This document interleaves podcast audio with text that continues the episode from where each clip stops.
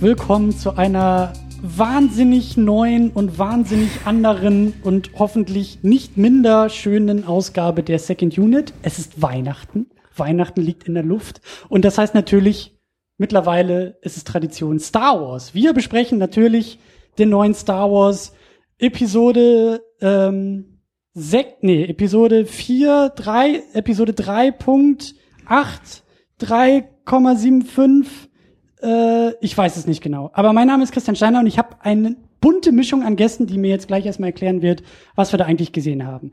Äh, an erster Stelle ist natürlich Tamino da. Hallo Tamino. Ja, trotz Weihnachten bin ich hier.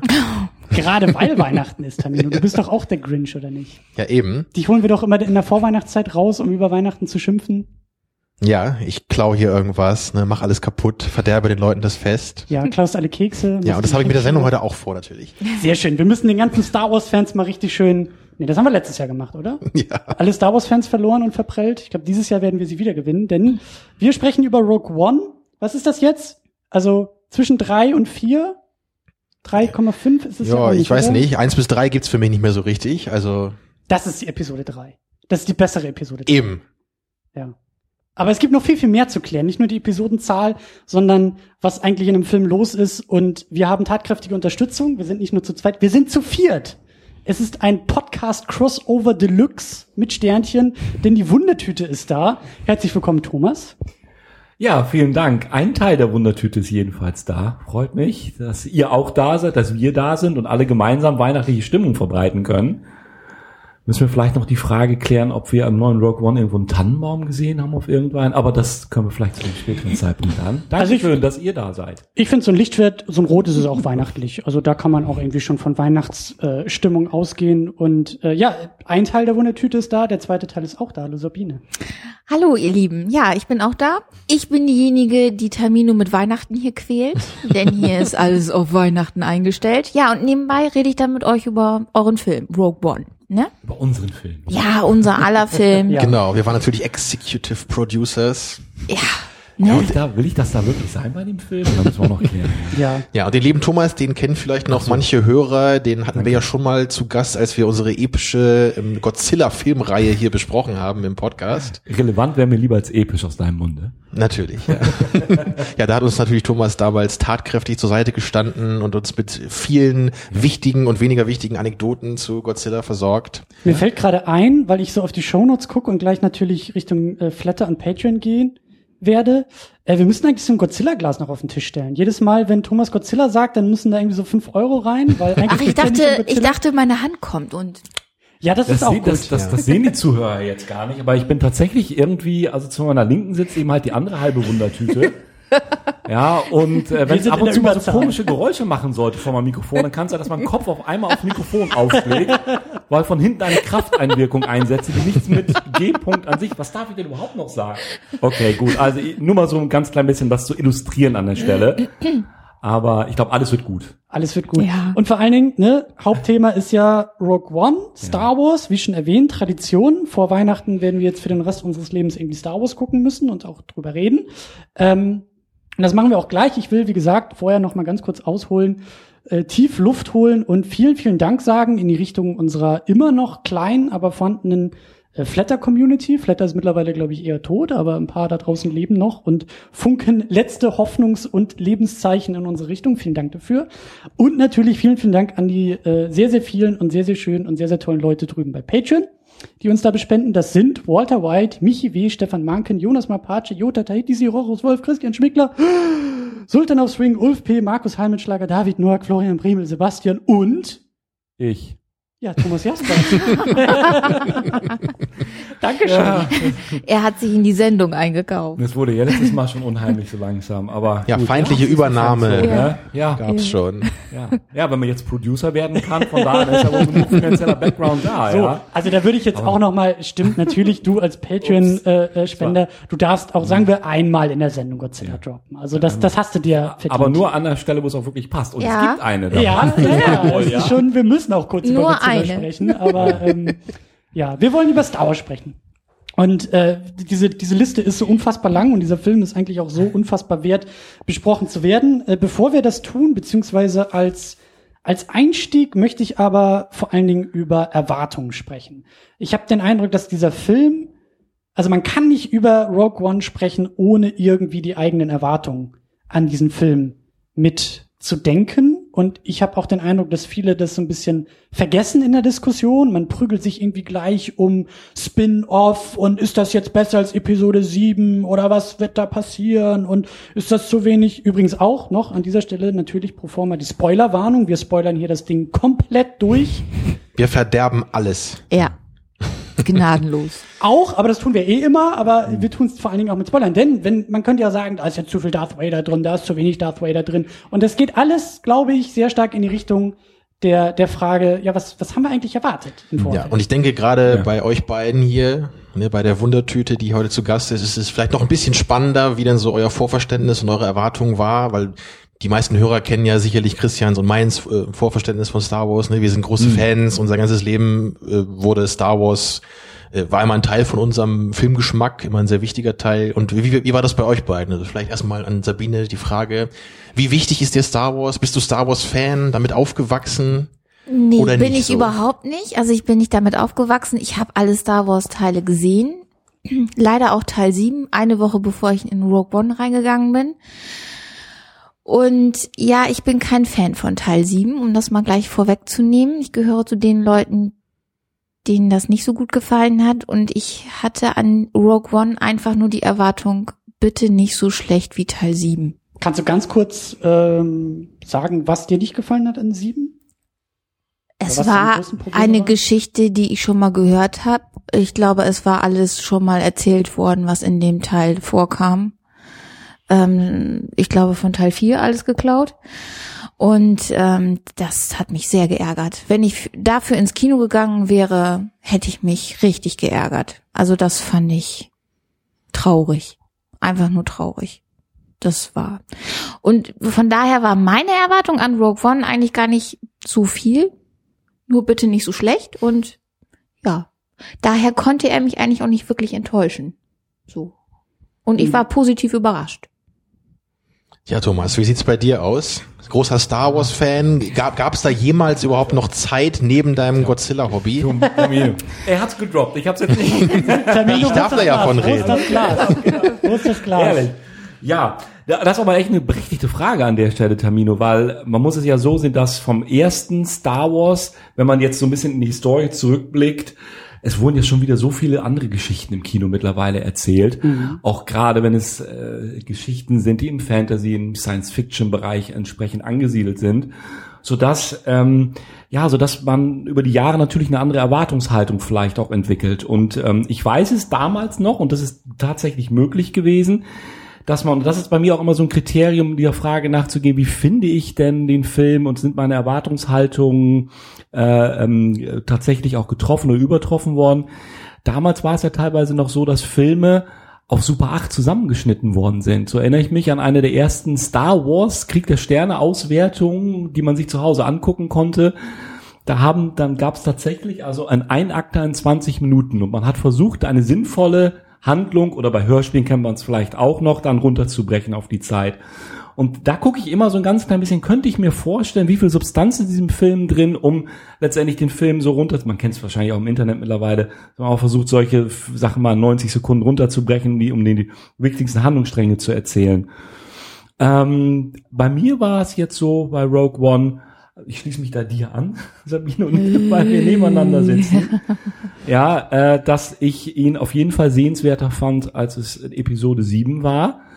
Ähm, und der große Star Wars-Fan, äh, ich habe äh, in, in, eher so ein bisschen in Wellen. Ich habe Star Wars ein bisschen, ich habe ihn damals 77 nicht im Kino gesehen. Ich habe nur mitbekommen, dass er halt große Wellen geschlagen hat. Und ich glaube, der erste, den ich im Kino gesehen habe, war Episode 5 Mhm. äh, den ich immer nach wie vor noch einer der besten Star Wars Filme finde. Und äh, ja, ähm, also ich kann nicht sagen, dass ich großartig jetzt gehypt war. Vielleicht noch ganz kleine Anmerkung, ich habe ja auch gewartet, bis er jetzt in der Special Edition, Episode 7 beispielsweise, da kann man auch schon, dass ich so ganz gehypt war, äh, als Heim Kinoauswertung vor. Also nicht Special Edition im George Lucas Sinne, wie wir das früher hatten. Entschuldige. Nein, 20 Minuten nein, mehr nein, und so. Du meinst die, äh, vor allen Dingen die 3D-Fassung, ne? Das war doch das, worauf genau, du so heiß warst. Genau. Darauf hat äh, Disney uns ja ein bisschen warten lassen. Die Erstauswertung kam als normale Fassung dann, äh, als 2D-Fassung äh, auf DVD und Blu-ray und die 3D-Fassung von Episode 7, die kam ja jetzt erst vor ein paar Wochen raus dann. Mhm. Im Zuge dieser Special Edition. Mhm. Ja, Tamino, wie ist es bei dir? Also wir beide hatten ja auch schon für das, äh, für unser, ne, Schleichwerbung muss ja auch immer sein, für Mhm. unser äh, Album, das Podcast-Album, bei dem wir alle Star Wars-Episoden mal gesammelt haben, haben wir auch noch so einen kleinen Bonustrack aufgenommen und mal so ganz kurz verglichen, so kurz vor Rogue One, wie ist eigentlich so unser Stand der Dinge und wie sind unsere Erwartungen, aber kannst du auch noch mal in Kurzfassung ähm, sagen, wie du eigentlich in diese Kinosichtung reingegangen bist. Mhm. Ja, ich war auch nicht unbedingt gehypt so, aber ich war schon neugierig, das würde ich jetzt schon sagen. Ich habe jetzt nicht den ganzen Tag so wackelig auf meinem Stuhl gesessen, bis ich endlich ins Kino konnte. So, das dann nicht. Also als ich dann im Kino saß, wollte ich aber schon so nach einer Dreiviertelstunde, dass die Werbung auch mal aufhört und der Film anfängt und dass ich endlich mal sehe, so was wir jetzt endlich bekommen. Und ich hatte ja vermutet, das hatte ich ja da auch gesagt in unserem Podcast-Album, dass ich die Hoffnung habe, dass Rogue One eben ein bisschen besser wird als Episode 7. Und das hat auch großen, größtenteils mit dem zu tun, was auch Sabine eben gesagt hat. Obwohl ich immer noch sagen konnte, dass ich Episode 7 mochte, hatte ich eben auch große Probleme mit den vielen Aspekten, die ich einfach schon mal gesehen hatte in Episode 4. Und natürlich gab es auch neue Sachen, es gab neue Figuren, aber die hatten eben einfach äh, für mich zu wenig Raum, um sich richtig entfalten zu können. Und daher hatte ich jetzt eben die Hoffnung, wenn man Rogue One hat jetzt einen Film, in dem es äh, wahrscheinlich weniger um Jedi geht, ne, wo es mehr um diese kleinere Geschichte geht, wie einfach diese Todessternpläne geklaut werden sollte, sollen, das wusste man ja vorher schon, hatte ich einfach die Hoffnung, dass das jetzt wirklich eine andere Geschichte ist, ne, ein anderer Film, so, der zwar immer noch Star Wars ist, aber eben was eigenes macht. Und äh, in der Hinsicht war ich dann sogar sehr positiv überrascht, wie gut mir der Film letztendlich gefallen hat. Also um das schon mal vorwegzunehmen, er ist im, für meinen Geschmack jetzt fern von perfekt und es gibt viele Sachen, die man kritisieren kann, aber dennoch hatte ich ein wundervolles Kinoerlebnis. Ich habe mich keine Sekunde gelangweilt, ich war von vorne bis hinten dabei und äh, fand den Film eigentlich in fast jeder Hinsicht wirklich besser als Episode 7. Ja, Christian, wie war es bei dir?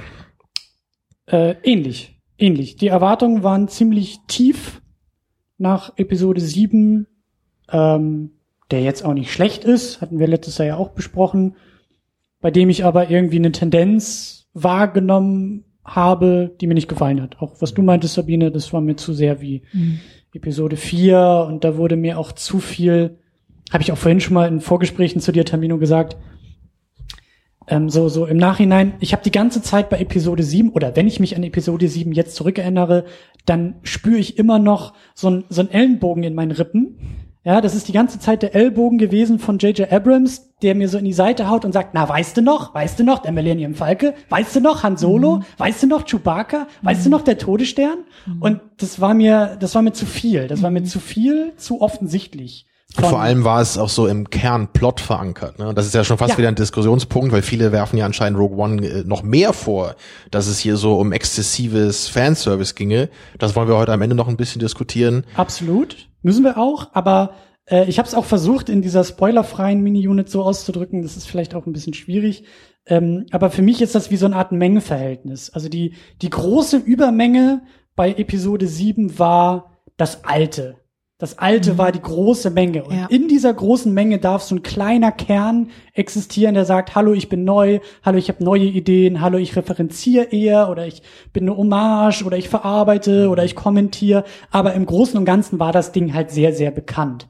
Und ich habe den Eindruck, dass Rogue One das genau andersrum macht. Dass die alten Elemente, die natürlich auch da sind, die irgendwie Referenzen setzen auf diese Filme und natürlich, weil es direkt vor Episode 4 spielt, ja. Aber das sind dann eher so Sachen, die dann im Kleinen passieren oder schnell wieder weg sind. Also Dezent. Ja, wenn da- so ein Dezent, R2D2 im Bild ist, dann nicht 80 Minuten als Hauptfigur, die als alter Mann durch die Gegend stolpert und sagt, früher war alles besser, sondern ganz kurz in einem Bild, hallo, ich bin R2D2, du kennst mich noch, wunderbar, tschüss, Genau. wir machen Aber weiter. da sei die Frage natürlich erlaubt, inwieweit das Rogue One konsequent genug gemacht hat. Ja, ich denke, das ist auch ein Punkt, den wir hier jetzt ja besprechen werden. Ähm, und äh, von daher denke ich mal eine, eine legitime und interessante Frage. Ist es wirklich so, dass wenn wir nachher mal die Bilanz aufmachen und wir gucken uns den Fanservice an, also alles das, was in dem Film passiert ist, ob es nicht doch auch wieder zu viele, was auch immer das sein mag, Reminiszenzen, Anspielungen an letztendlich Dinge da sind, die in den mittlerweile ja sieben anderen Star Wars Filmen auch schon mal gefallen sind. Wie viel Neues steckt denn in der Substanz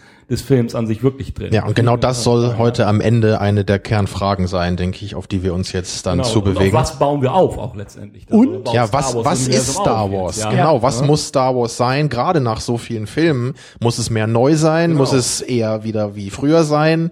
Ne, was soll man ändern, was nicht? Und das ist total schwierig. Und ich werde da auf jeden Fall am Ende da auch noch mal auf die äh, ja, übliche Unterscheidung von subjektiver und objektiver Kritik zurückkommen wollen, die auch Ehrlich, natürlich schwierig ist. Aber packt die ähm, Philosophen wieder auf. Aber er hat ja nicht ganz unrecht, weil ich, das darf ich auch ganz kurz erwähnen, als wir Episode 7 hier gesehen haben, ich weiß zwar ein ganz großes Fass auf, da haben wir einen Tag später den neuen Star Trek gesehen als Beispiel, Star Trek Beyond, um einfach auch mal so dieses Gegenüber zu haben, wie wir äh, Episode 7 rezipiert haben, haben wir ja gerade schon mal eben kurz gesagt. Da sind wir, glaube ich, auch alle relativ d'accord. Und dann haben wir gesagt, jetzt gucken wir einen Tag später mal den neuen Star Trek. Ist ja auch mal eine interessante Frage. Wie, wie entwickelt sich das oder wie entwickeln sich diese Universen dann gegenseitig oder auch eben halt nicht gegenseitig, wie auch immer. Und das war ganz, ich sage einfach nur mal so, das war ganz interessant, das mal so kurzzeitig hintereinander einfach diese neuen Filme gesehen zu haben dann. Äh, ich will das nächste Fass aufmachen. Ähm, wir reden ja am Anfang auch immer so ein bisschen über Geschichte, über Plot oder versuchen es zumindest. Klar, das Ding ist brandaktuell. Ähm, Tamino hat ihn gestern gesehen. Ich habe ihn irgendwie letzte Woche gesehen. Ihr habt ihn jetzt vor, vor drei, vier, fünf Tagen oder so gesehen. Und Star Wars ist überall und äh, eigentlich muss man da jetzt, glaube ich, nicht mehr viel zu sagen. Aber ich würde es trotzdem noch mal ganz gerne machen, weil kann ja auch sein, dass die Leute es erst in einem halben Jahr hören. Und vor allen Dingen möchte ich dabei irgendwie auch schon so die ersten Fragen stellen Richtung, worum geht's eigentlich in dem Film? Also die eine Ebene ist, was passiert, schnell erzählt. Eine Gruppe von Rebellen muss die Pläne für den Todesstern finden, von dem wir ja wissen, dass er in Episode 4 dann zerstört wird, dass diese Pläne die Grundlage sind, dass Luke Skywalker und so weiter und so fort. Ähm, aber die nächste Frage nach diesem und dann und dann und dann ist ja eigentlich, warum?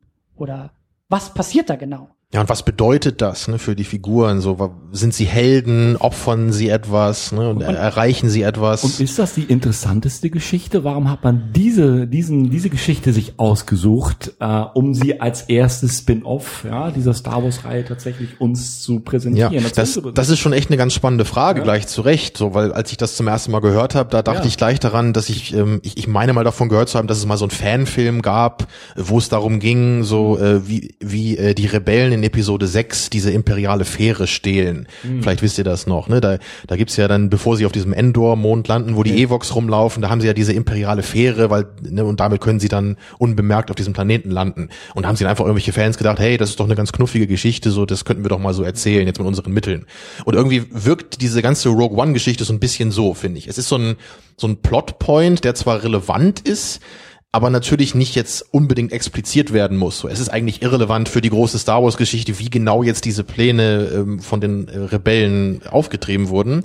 Und äh, das ist jetzt genau die Frage, ist das ist es ein Problem, das zu erzählen? Ist es uninteressant oder ist es eher Ja, unwichtig, genau. aber durchaus trotzdem erzählbar? Zumal für mich gab es auch wenig Charaktere, die ich bis dahin mit diesem Handlungsstrang irgendwo verbunden habe, wo ich dann zwar wusste, okay, also es geht, wie du schon schön zusammengefasst hast, Christian, letztendlich darum, die Pläne für den Todesstern zu erhaschen und ähm, äh, aber welche Charaktere waren letztendlich irgendwo damit verbunden? Also das war bei mir so, wo ich aus der Perspektive schon neugierig war, um auch zu gucken, was haben sie das, was erzählen sie uns denn jetzt? Ne? Was haben sie daraus gemacht? Aber ich hatte schon so das Gefühl, dass der Film seine Berechtigung hat. Also für mich hatte das Gefühl, dass er die, die Frage beantwortet. Wie sind die an die Rebell äh, wie sind die an die an die Karte, an die Pläne gekommen? Ja, vielleicht ist das letztendlich einfach auch der wichtigste Hinweis oder mit der wichtigste Hinweis, den du gerade gibst. Er, funktioniert er? Funktioniert dieser, dieser Spin-off? Und dann ist ja gut, wenn er Ja. funktioniert, weil ähm, ich glaube, es war klar in dem Moment, dass Rogue One konzipiert wurde, dass das eigentlich eine abgeschlossene Handlung sein soll, so wie ich es jetzt mitbekommen habe. Es sei denn, ihr sagt jetzt gerade was anderes. War, oder war es auch ein Testballon, um zu gucken, mit Sicherheit vielleicht auch irgendwo, funktioniert ein Spin-off überhaupt, ja, für Disney, um nicht nur den Haupthandlungsstrang fortzusetzen, sondern um letztendlich auch mehr Geld zu machen mit dem, mit dem Franchise. Die haben ja auch sehr viel Geld dafür bezahlt. Das darf man nicht vergessen und sind unter, stehen unter einem, ich glaube, da sind wir uns alle einig, gewissen Erfolgsdruck, mit Star Wars weiter Geld verdienen zu müssen oder zu wollen auch, ja, und uns Fans natürlich dann auch zu bedienen. Tja, aber wie, wie würdest du das sehen, Christian? Ist das für dich, also als du davon gehört hast zum ersten Mal, worum es darum äh, wohl gehen wird in dem Rogue One, dachtest du eher, hm, das ist ja irgendwie eine blöde Geschichte, oder dachtest du, hey, das ist doch mal äh, was anderes?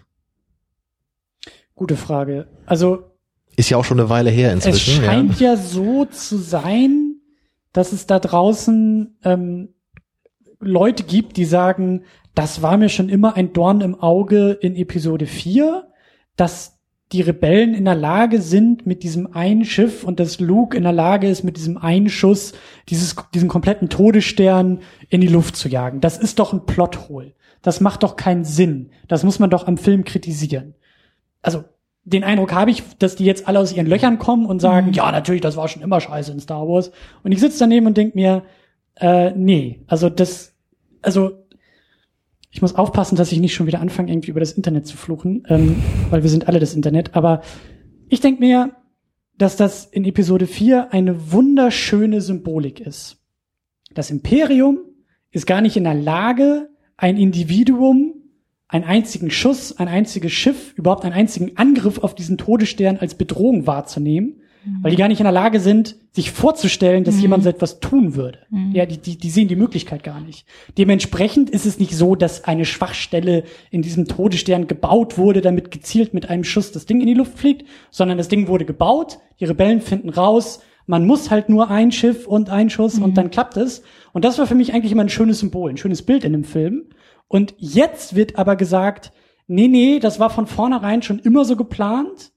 Ähm, da habe ich so ein bisschen meine Schwierigkeiten mit. Findest du, dass das ein Stück weit demontiert wird an der Stelle dann? Würdest du so weit gehen, um im Grunde genommen jetzt schon so zu sagen, muss ja gar nicht die Frage beantworten, vielleicht dann auch eher zum Schluss. Ja, zu sagen, so kann es aber dann eigentlich doch wieder nicht funktionieren, wenn du das jetzt ja so ein bisschen ja zurückziehst im Grunde genommen. Also wenn ich dich jetzt richtig verstanden habe, das kritisierst an der Stelle. Oder war das äh, Rogue One jetzt ja, kritisieren? ja, ja, genau. Das weiß ich selber noch gar nicht so genau. Ich Okay, glaube, gut. die große Frage, die wir jetzt hier auch gar nicht beantworten können, das wird sich auch über die nächsten Jahre und Monate, glaube ich, erst zeigen, mal diese Filme jetzt auch zusammenzuziehen, also auch zusammen zu denken. Das habe ich zum Beispiel noch gar nicht gemacht. Da müsste man sich jetzt echt nochmal hinsetzen und sagen, gut, äh, wir sind jetzt in der Lage, vier Star Wars Filme hintereinander zu gucken. Also Rogue One fangen wir an und dann gehen wir durch bis Episode 6. So, das sind, glaube ich, die Filme, auf die wir uns irgendwie alle einigen können. Ich kann mir noch nicht vorstellen, wie sich Rogue One unmittelbar an Episode 4 heran also wirklich auch von der Seherfahrung heranfügt. Kann sein, dass, dass ich noch größere Kritikpunkte an Rogue One finde, wenn ich direkt danach Episode 4 guck. Aber ähm, worauf ich eigentlich hinaus will, ist, diese Geschichte muss nicht erzählt werden. Ich habe nie was vermisst in den Star Wars-Filmen ähm, und gehofft, dass ausgerechnet ein Film äh, wie Rogue One mir diese Lücke schließt. Wie gesagt, den Eindruck habe ich, dass da draußen Leute sind, die immer diese Lücke verspürt haben. Okay, ich bin aber auch wiederum der Meinung, dass der Film äh, also er hat mir gefallen und das insgesamt ganz gut macht. Also wenn man diesen Film machen muss, dann ist das, was draus geworden ist, schon eine, eine gute Wahl. Auch nicht perfekt, aber äh, Okay. kann man kann man schon so machen. Das ist irgendwie so meine Haltung auch auch im, auch im Nachhinein. Mhm. Ja. Aber wie gesagt, ich habe da im Vorfeld nie was vermisst oder irgendwie jahrelang irgendwelche Wikipedia-Artikel studiert und Fantheorien aufgestellt oder so, wie das jetzt nun sein kann, dass das mit einem Schuss möglich ist. Für mich war das irgendwie immer so, das ist das Imperium. Ja, es, es würde ja auch äh, in Episode 4 wurde es ja auch explizit so gesagt, als sie dann den Angriff planen, ne, dass das Verteidigungssystem des Todessterns eben auf einen Großangriff ausgelegt Genau. ist und deswegen eben so ein Ein-Mann-Jäger da durchdringen kann. Und das war ja eigentlich auch, wie, wie du auch sagst, fand ich, das war halt auch eine schöne Idee, die den ganzen Angriff so ein bisschen plausibler erscheinen lässt. Also es ist, es ist im Grunde eine, eine clevere Idee, um, um dieses äh, bekannte Motiv von dem, ja, dem, den kleinen Helden, die eigentlich viel, viel schwächer sind, ne, als die große böse Macht, äh, wie es bei Herr der Ringe auch ist. so, ne? Goliath. Genau, das, das alte David gegen Goliath-Prinzip, so dass man dafür eben dann eine ganz äh, clevere Idee hat, wieso die Rebellen dann trotzdem in der Lage sind, das zu schaffen, weil eben das Imperium so sich selbst überschätzt, sich als so unbesiegbar hält, ne, dass es halt nur gegen diese großen Kampfschiffe dann die Verteidigung auslegt. Da- Deswegen würde ich halt auch sagen, ne, das, es ist halt ein schönes Bild und es war jetzt nie so richtig ein Plothole. Ne? Natürlich, ich kann auch verstehen, wenn man sagt, das ist so ein bisschen unglaubwürdig, dass es da so eine Schwachstelle gibt, die dann sofort das ganze Ding in die Luft jagt. Ja, aber das ist jetzt wirklich auch nix, was mich jetzt so sehr stört. Also da gibt's auch in Episode 4 andere Plotholes, die mich da jetzt mehr stören. Ähm, dazu möge man dann unsere äh, Episode hören zum Ja. äh, entsprechenden Teil. Ja. äh, ich meine, es ist ja auch so, dass, dass George Lucas damals, das Ding heißt ja nicht äh, ohne Grund Star Wars, also er hat sich ja auch auf Kriege bezogen und ihm war ja wohl auch sehr wichtig, da so ein bisschen auf den Vietnamkrieg auch zu kommentieren, äh, bei dem ja eben auch die große amerikanische Armee an dieser kleinen Rebellenorganisation so ein bisschen gescheitert ist. Und das haben wir dann ja später im Irakkrieg auch nochmal gesehen. Also nur weil du irgendwie die besseren Gerätschaften hast und irgendwie die bessere Expertise hast, äh, heißt es noch lange nicht, dass du jeden Krieg gewinnst. Und so habe ich halt Star Wars auch immer verstanden, dass halt eben Überheblichkeit und so weiter und so fort. Ich wollte aber noch mal ganz kurz zurückkommen auf Rogue One äh, und noch mal ganz kurz Richtung, worum geht's eigentlich in dem Film? Ähm, ähm, Also jetzt mehr in Bezug auf die Figuren, oder was meinst du? eher in Bezug auf Also nicht was passiert, sondern ne, was ist dahinter? ja oder oder ähm, das Stichwort Hoffnung wollte ich mal in den Raum werfen. Der Film redet auch gerne mal von Hoffnung. Ja, ja, das nehmen sie ja als ganz großes eigentlich, das im Hintergrund immer, ne? An wichtigen Stellen kommt immer das mit Ja, der die Hoffnung. Rebellion ist Hoffnung. Ja, ne? genau. Genau, genau. Das sagt sie ja dann auch an diesem Tisch da, wo sie bei der Versammlung. Zum Beispiel, das sagt, glaube ich, auch. das, Entschuldigung, das war das zentrale motivierende Element letztendlich. Ich glaube, hätte sie den Satz in dem Moment nicht losgetreten, dann hätten wir das Ende nicht gesehen. Also dann wäre es, glaube ich, nie so weit gekommen, dass sie irgendjemand für diese Schlacht hätte motivieren können, offensichtlich. Ne? Aber Ja, das, das, das also, ist für mich halt auch schon so ein bisschen, ähm, ähm, liebe Grüße an Okay. Nils an dieser Stelle von der Cine Couch, weil wir auch schon ein bisschen äh, uns da ausgetauscht hatten. Ich glaube, er hatte so ein bisschen Schwierigkeiten. Ich will das, kann das jetzt auch nicht so sehr wiedergeben. Äh, der Punkt ist, der Film will eine Geschichte über Hoffnung sein. Äh, er behauptet, eine Geschichte über Hoffnung zu sein, sagen wir es mal so. Ich habe so meine Zweifel, ob der auch schlussendlich das so sehr umsetzt. Ich habe eher den Eindruck, dass da gerne mal so ein Lippenbekenntnis auch auch Ja. fällt. Ja, wir schwafeln hier so ein bisschen von Hoffnung, wir sind hier ein bisschen die Rebellion. Mir fehlt ein bisschen, mir fehlt der Zug bei der ganzen Sache. Mir fehlt da wirklich die Überzeugung in den Der Figuren. Tiefgang, Ne, da sind wir Ja. bei den Figuren, die ja auch so ein bisschen problematisch sind. Aber ganz kurz nur. Ähm, und dann halte ich auch meinen Mund erstmal. Äh, ich will nämlich auch dazu sagen, ähm, es hat trotzdem teilweise für mich funktioniert. Also ich, das ist dann wirklich subjektive Seherfahrung. Ich saß da im Kino und äh, wir wissen alle, die Welt geht irgendwie vor die Hunde und wir haben irgendwie den Eindruck, dass äh, äh, die Welt immer bekloppter und immer verrückter wird in der Wirklichkeit. Und ich fand es ungemein schön, im Kino zu sitzen, mir so ein Weltraumspektakel im Star Wars-Universum anzugucken und äh, all diese schönen Elemente mit Stormtroopers und Raumschiffen und so. Und dann zumindest dieses Lippenbekenntnis von Hoffnung mal wieder im Kino zu hören. Ja, also äh, das Kino hat die Hoffnung, glaube ich, schon sehr, sehr lange verloren. Ja, die großen Blockbuster sind immer alle so düster und alles ist so mm, 9-11 und wir sind alle irgendwie traurig und Moral gibt's auch nicht und Hoffnung. Und ich meine, als großer Superman-Fan bin ich ja ein groß, größerer Fan der Hoffnung. Und ähm, fand es, also es hat für mich in so kleinen Momenten funktioniert, liegt aber auch eher an mir als am Film. Aber ich saß da echt im Kino und dachte, schön, irgendwie schön. Schön. Es geht mal wieder um Hoffnung. Es ist mal wieder was Hoffnungsvolles, auch wenn das Ende total deprimierend ist. Aber es ist so, auch wenn es nur ein Lippenbekenntnis ist, fangt mal bitte wieder damit an, die Hoffnung in die Filme reinzuholen. Ja. Also die Zuhörer und Zuschauer können uns Zuschauer, die können können halt nicht gerade zuschauen, aber ich kann bestätigen, dass Hoffnung gerade ein ganz wichtiger Gesichtspunkt ist. Christian, der jetzt gerade hier am Küchentisch von dir auch so deutlich zu sehen ist, Ja. abgesehen davon ist Hoffnung. Wir müssen dann auch noch über einen anderen Begriff sprechen, Macht. Also was mir bei dem Film halt aufgefallen ist, ähm, ist, wo ist denn eigentlich, ähm, oder beziehungsweise welche Rolle spielt die Macht überhaupt? Als das Verbindende, als eines der verbindenden Elemente, als die Substanz auch wieder in den Filmen vorher, weil da ging es im Grunde genommen wirklich um Macht, Machtfragen, Machtbesetzung, Machtposition, wie wird Macht ausgeübt, wie gehe ich damit um, Verantwortung, all das, was oftmals verhandelt wurde.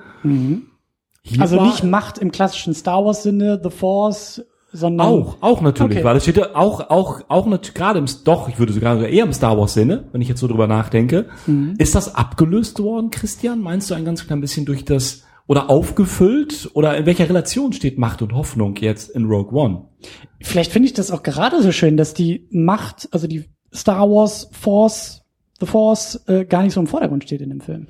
Dass es halt mal nicht die Jedis sind, die irgendwie in der Lage sind, die Welt zu retten, sondern das sind halt eher Normalos, die über Wille und über Mut und über Fähigkeit sich in den Vordergrund spielen und eben nicht, weil sie in der Lage sind, halt ein Lichtschwert zu bedienen. Das hat mir gut gefallen. Ja, und da haben wir ja gerade eben diese Figur von Donnie Yen, äh, Donnie Yen äh, Chirut oder wie heißt der? Oh Irgendwie Gott, ich sowas, muss auf die ne? Liste gucken. Ähm, Das ist der Jap Japaner, Chinese, der das da, ist der Blinde. ja, genau. Der, Genau. Der, der blinde. Ich glaube, er ist Chinese. Im Weh oder sowas. Ja, und äh, ihn haben wir ja als äh, so eine Figur, die ein ehemaliger Wächter dieses Jedi-Tempel ist. und er betet ja die Macht in so einem religiösen Sinne an, aber er ist ja nicht wirklich machtbegabt, so. Zumindest wurde das im Film nicht so genau ähm, beantwortet. Ne? Man wusste nicht so richtig, ob er jetzt durch die Macht eben seine coolen Moves so richtig drauf hat. Oder, also zumindest kann man sagen, dass er kein richtiger Jedi ist. Und vielleicht kann er die Macht so ein bisschen beeinflussen, ne? aber nicht so im, im voll ausgebildeten klassischen Jedi-Sinne. Ich will da jetzt auch nicht so weit ausholen und ihn unter dafür kritisieren, aber das klang mir eben halt so ein ganz klein bisschen unlogisch, weil du das gerade richtig sagst, Tamino. Also er ist Bewacher, Beschützer des Jedi-Tempels. Also ein zentrales Heiligtum, Institution letztendlich, wo die Macht trainiert, ausgeübt, meditiert wird oder wie auch immer. Und ähm, ja, und, und er hat es irgendwo da für mich nicht so ausgestrahlt. Also indem er das, das gesagt hat und dass er Mhm. blind war und dass er klar, okay, da schon, dass er offensichtlich doch einen Zugang dazu hat, aber nicht den, den ich eigentlich da vielleicht dann aufgrund seiner seiner Herkunft erwartet hätte. Ja, das ist Aber ich vermutlich. finde das ähm, nicht ganz so. Ich bin eine anderer Meinung, muss ich mal eben sagen. Ne? Also es gab da schon einige Szenen, wo er als Blinder, Mhm. es war von Anfang an klar, dass er blind ist. Und wo er Kampfszenen hat, wo das schon sehr, also ich will nicht sagen beeindruckend, aber wo es sehr klar war, dass die Macht irgendwie mit ihm ist. Also wenn ihr so an diese Kampfszenen denkt, Ja, also in gewisser Da- Weise schon. Das meinte ich. Man weiß nicht so genau, was er tut, aber er kann ja zum Beispiel nicht jetzt mit einem Lichtschwert kämpfen oder so Dinge levitieren lassen, wie man das ja sonst kennt von den Jedi jetzt. Ja, aber letztendlich ist er ja nur, ich sag's jetzt mal so provokativ, ein Wächter. Mhm. Er muss verhindern, dass die Leute reinkommen. Dass er der Hauptakteur ist, ist, das ist es ja nicht. Also ich glaube, da haben sie eine ganz gute Mischung gefunden, ähm, dass sie ihm nicht zu viel Macht gegeben haben. Also ich sehe das anders vom, vom Stellenwert. Weißt du, er ist ja nicht ein eigentlicher Jedi-Ritter. Der muss mehr können als ein Wächter, der vorne an der Tür steht. Ich Ja, das macht so- schon Sinn, ja. so äh, platt in meinem Verständnis. Aber da fand ich ihn schon, ich fand ihn eigentlich als einer der Charaktere, die mir gut gefallen haben. Weil er war nicht zu viel, er war nicht drüber und ich fand ihn eigentlich auch nicht drunter. Sondern er war, das, was er tun sollte, hat er getan. Ja, aber im Grunde ist ich. halt schon der Punkt, dass wir uns äh, fragen müssen, äh, was er denn jetzt genau war oder was genau er konnte und warum, zeigt eigentlich schon ganz gut auch so, was so mein Hauptproblem eigentlich war mit Rogue One. Im Grunde kann ich, glaube ich, echt allgemein sagen, ich, ich mochte eigentlich alles, was da war, aber ich habe dennoch sehr vieles vermisst. Also bei, bei fast allen Figuren oder vermutlich sogar bei allen Figuren hatte ich einfach das Gefühl, ich, ich will mehr über sie wissen. Ich will mehr wissen, was die Freundschaft eben von Donnie Jens Figur und seinem Kumpel war. Die hatten ja auch so ein, so ein sehr charmantes ähm, ja, ähm, Hin und Zurück so in den Dialogen, was ich ganz nett fand. Also die, die streiten sich halt immer so ein bisschen oberflächlich, aber bedeuten sich eben sehr viel und man weiß gar nicht warum. So, was haben sie zusammen erlebt, ne? woher kommen sie? Und das, das geht leider eben auch bei den Hauptfiguren dann weiter. Ne? Bei der Jin, da, was eben die Hauptfigur ist, sieht man dann gleich so, der, der Anfang ist ja effektiv gemacht, so dann sieht man, okay, sie hat ihre Eltern verloren, also die Mutter ist gestorben, der Vater wurde vom äh, Imperium zurückrekrutiert, sie musste dann eben ohne diese Eltern aufwachsen. Dann kam eben diese Figur von Forrest Whitaker, die auch diesen merkwürdigen Namen hatte. Christian, hilfst du mir Ja. mal einmal? Äh, Äh, das war Saw Gerrera. Genau, der Herr Guerrera, ja, Forrest Whitaker und äh, den sieht man ja auch nur dann so in zwei Szenen. Also er nimmt sie ja anscheinend auf und dann äh, zieht er sie irgendwie groß. Man weiß aber auch gar nicht so genau, ähm, was sie dann eigentlich gemacht hat in dieser Zeit, wie sie aufgewachsen ist. Man kann sich das grob vorstellen, dass sie wahrscheinlich ein hartes Leben hatte. So, sie wird ja dann auch äh, als erwachsene Figur dann gleich im Gefängnis eingeführt. Das zeigt ja auch schon mal was über ihre Figur. Ja, aber was eben der Guerrera auch genau gemacht hat, weiß man auch nicht so richtig. Ne? Er spaltet sich irgendwie von der Rebellion ab. Und da habe ich so ein bisschen an Count Dooku gedacht aus den Prequels, so der eben auch sich irgendwie abgespalten hat von den Jedis, aber man weiß gar nicht so genau, was der eigentlich will. Und hier war es auch so. so und, und dann, dann gab es diese Szene, wo sie ihn wieder trifft und dann stirbt er gleich. Und dann sagt er auch so, ja, ich, ich, ich bin müde, immer wegzulaufen. So, und das, das, das glaube ich, glaube, das wäre eine coole Szene gewesen, wenn man irgendwie gewusst hätte, wovor er denn wegläuft und was er erlebt hat und wieso er auch so körperlich gezeichnet Da ist. will, Ne? da will ich, da will ich aber ganz kurz noch mal einhaken, weil ähm, ihr so ein bisschen, ich will nicht sagen aneinander vorbeiredet, aber ich fand das sehr gut, was du gesagt hast, Sabine. Ähm, du hast den, ich muss schon wieder nachgucken. Du hast den Chirut, den Donnie Yen, die Donnie Yen-Figur äh, sehr gut äh, beobachtet, weil gerade das gefällt mir. Du hast gesagt, Tamino, das ist für dich ein Problem, aber ich finde das gerade sehr, sehr gut. Das ist eigentlich sozusagen im kleinsten, auf dem kleinsten Nenner runtergebrochen, das, was mir an diesem ganzen Film gefällt. Es ist irgendwie das Bekannte, ja, da ist eine Figur, die rennt mit einem Stab durch einen Star Wars Film und ist in der Lage, so ein bisschen so was Übermenschliches irgendwie mitzunehmen.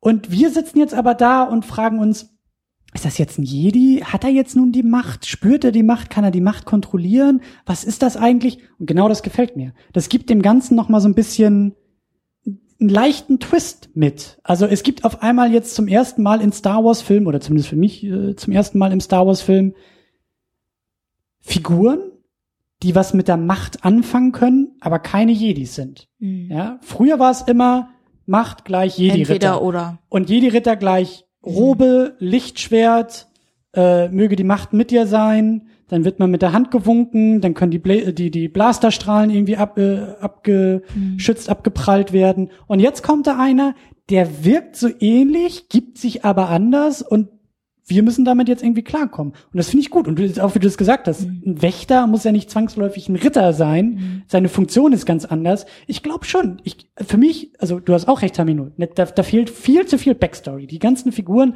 sind halt nur Schablonen, sind blass, haben keinen Tiefgang. Da fehlt ganz, ganz viel an Material, was bestimmt in 5000 Comics und Videospielen und Spin-offs und Fortsetzungen, das ist mir alles egal. In diesem Film fehlt diesen Figuren ganz, ganz viel Facetten und Tiefgang. Aber ähm, ich finde es, wie gesagt, eben, oder ich stelle mir vor, dass diese Figur ja so vielleicht irgendwie mit den Jedi zu tun hatte, als es die noch gab, einen Zugang zur Macht gefunden hat, vielleicht selbst gefunden hat, vielleicht über diesen Tempel gestolpert ist, sich selbst einen Zugang geschafft hat und eigentlich so eine Art spirituelle oder oder du hast es religiös genannt, Tamino, eher so einen meditativen Zugang zur Macht findet, seinen eigenen Weg zur Macht findet und auch seinen eigenen Umgang mit der Macht findet, der sich mit Konventionen aber nicht auseinandersetzt. Und das finde ich halt sehr, sehr schön, weil der Film genauso um, damit umgeht. Der, der findet neue Zugänge zu altbekannten Star Wars Versatzstücken,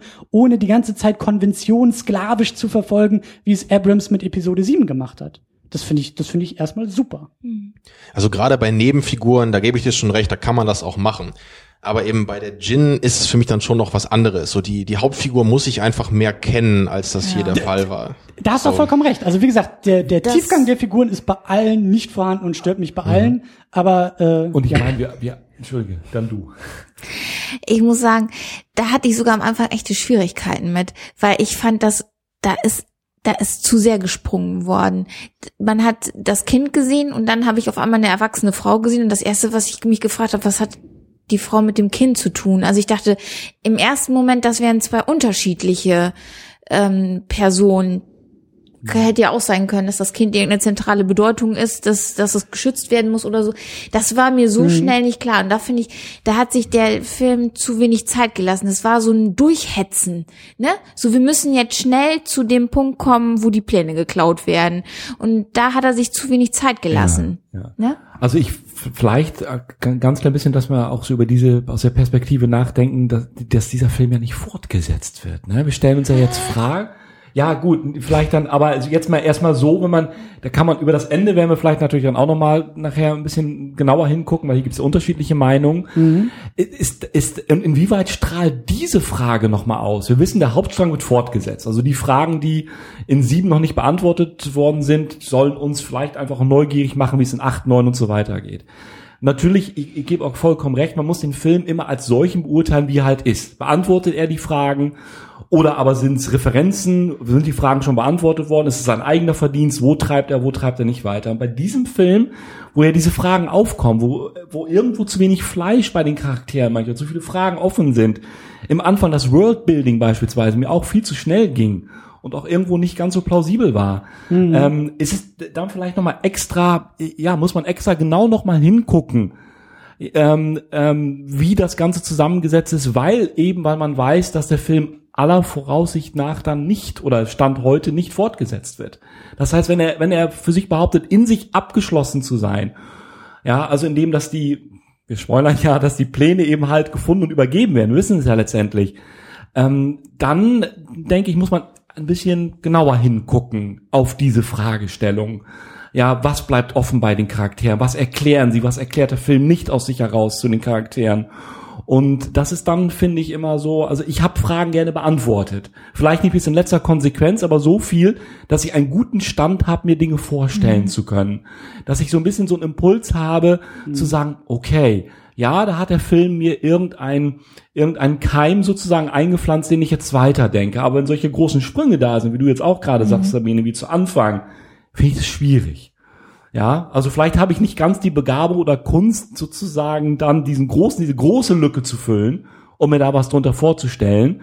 Ja, aber ich möchte auch behaupten, dass Star Wars an sich ja nun auch nicht als philosophisches Gesamtkunstwerk irgendwo, Gott, ich will jetzt niemandem zu nahe treten, also als Autorenfilm oder wie auch immer zu sehen ist, sondern auch mal noch ein gutes Stück Unterhaltung sein soll. Das ist nicht wie bei Godzilla, da hast du recht. Jetzt bist du das zweite Mal, das zweite Mal von Tamino.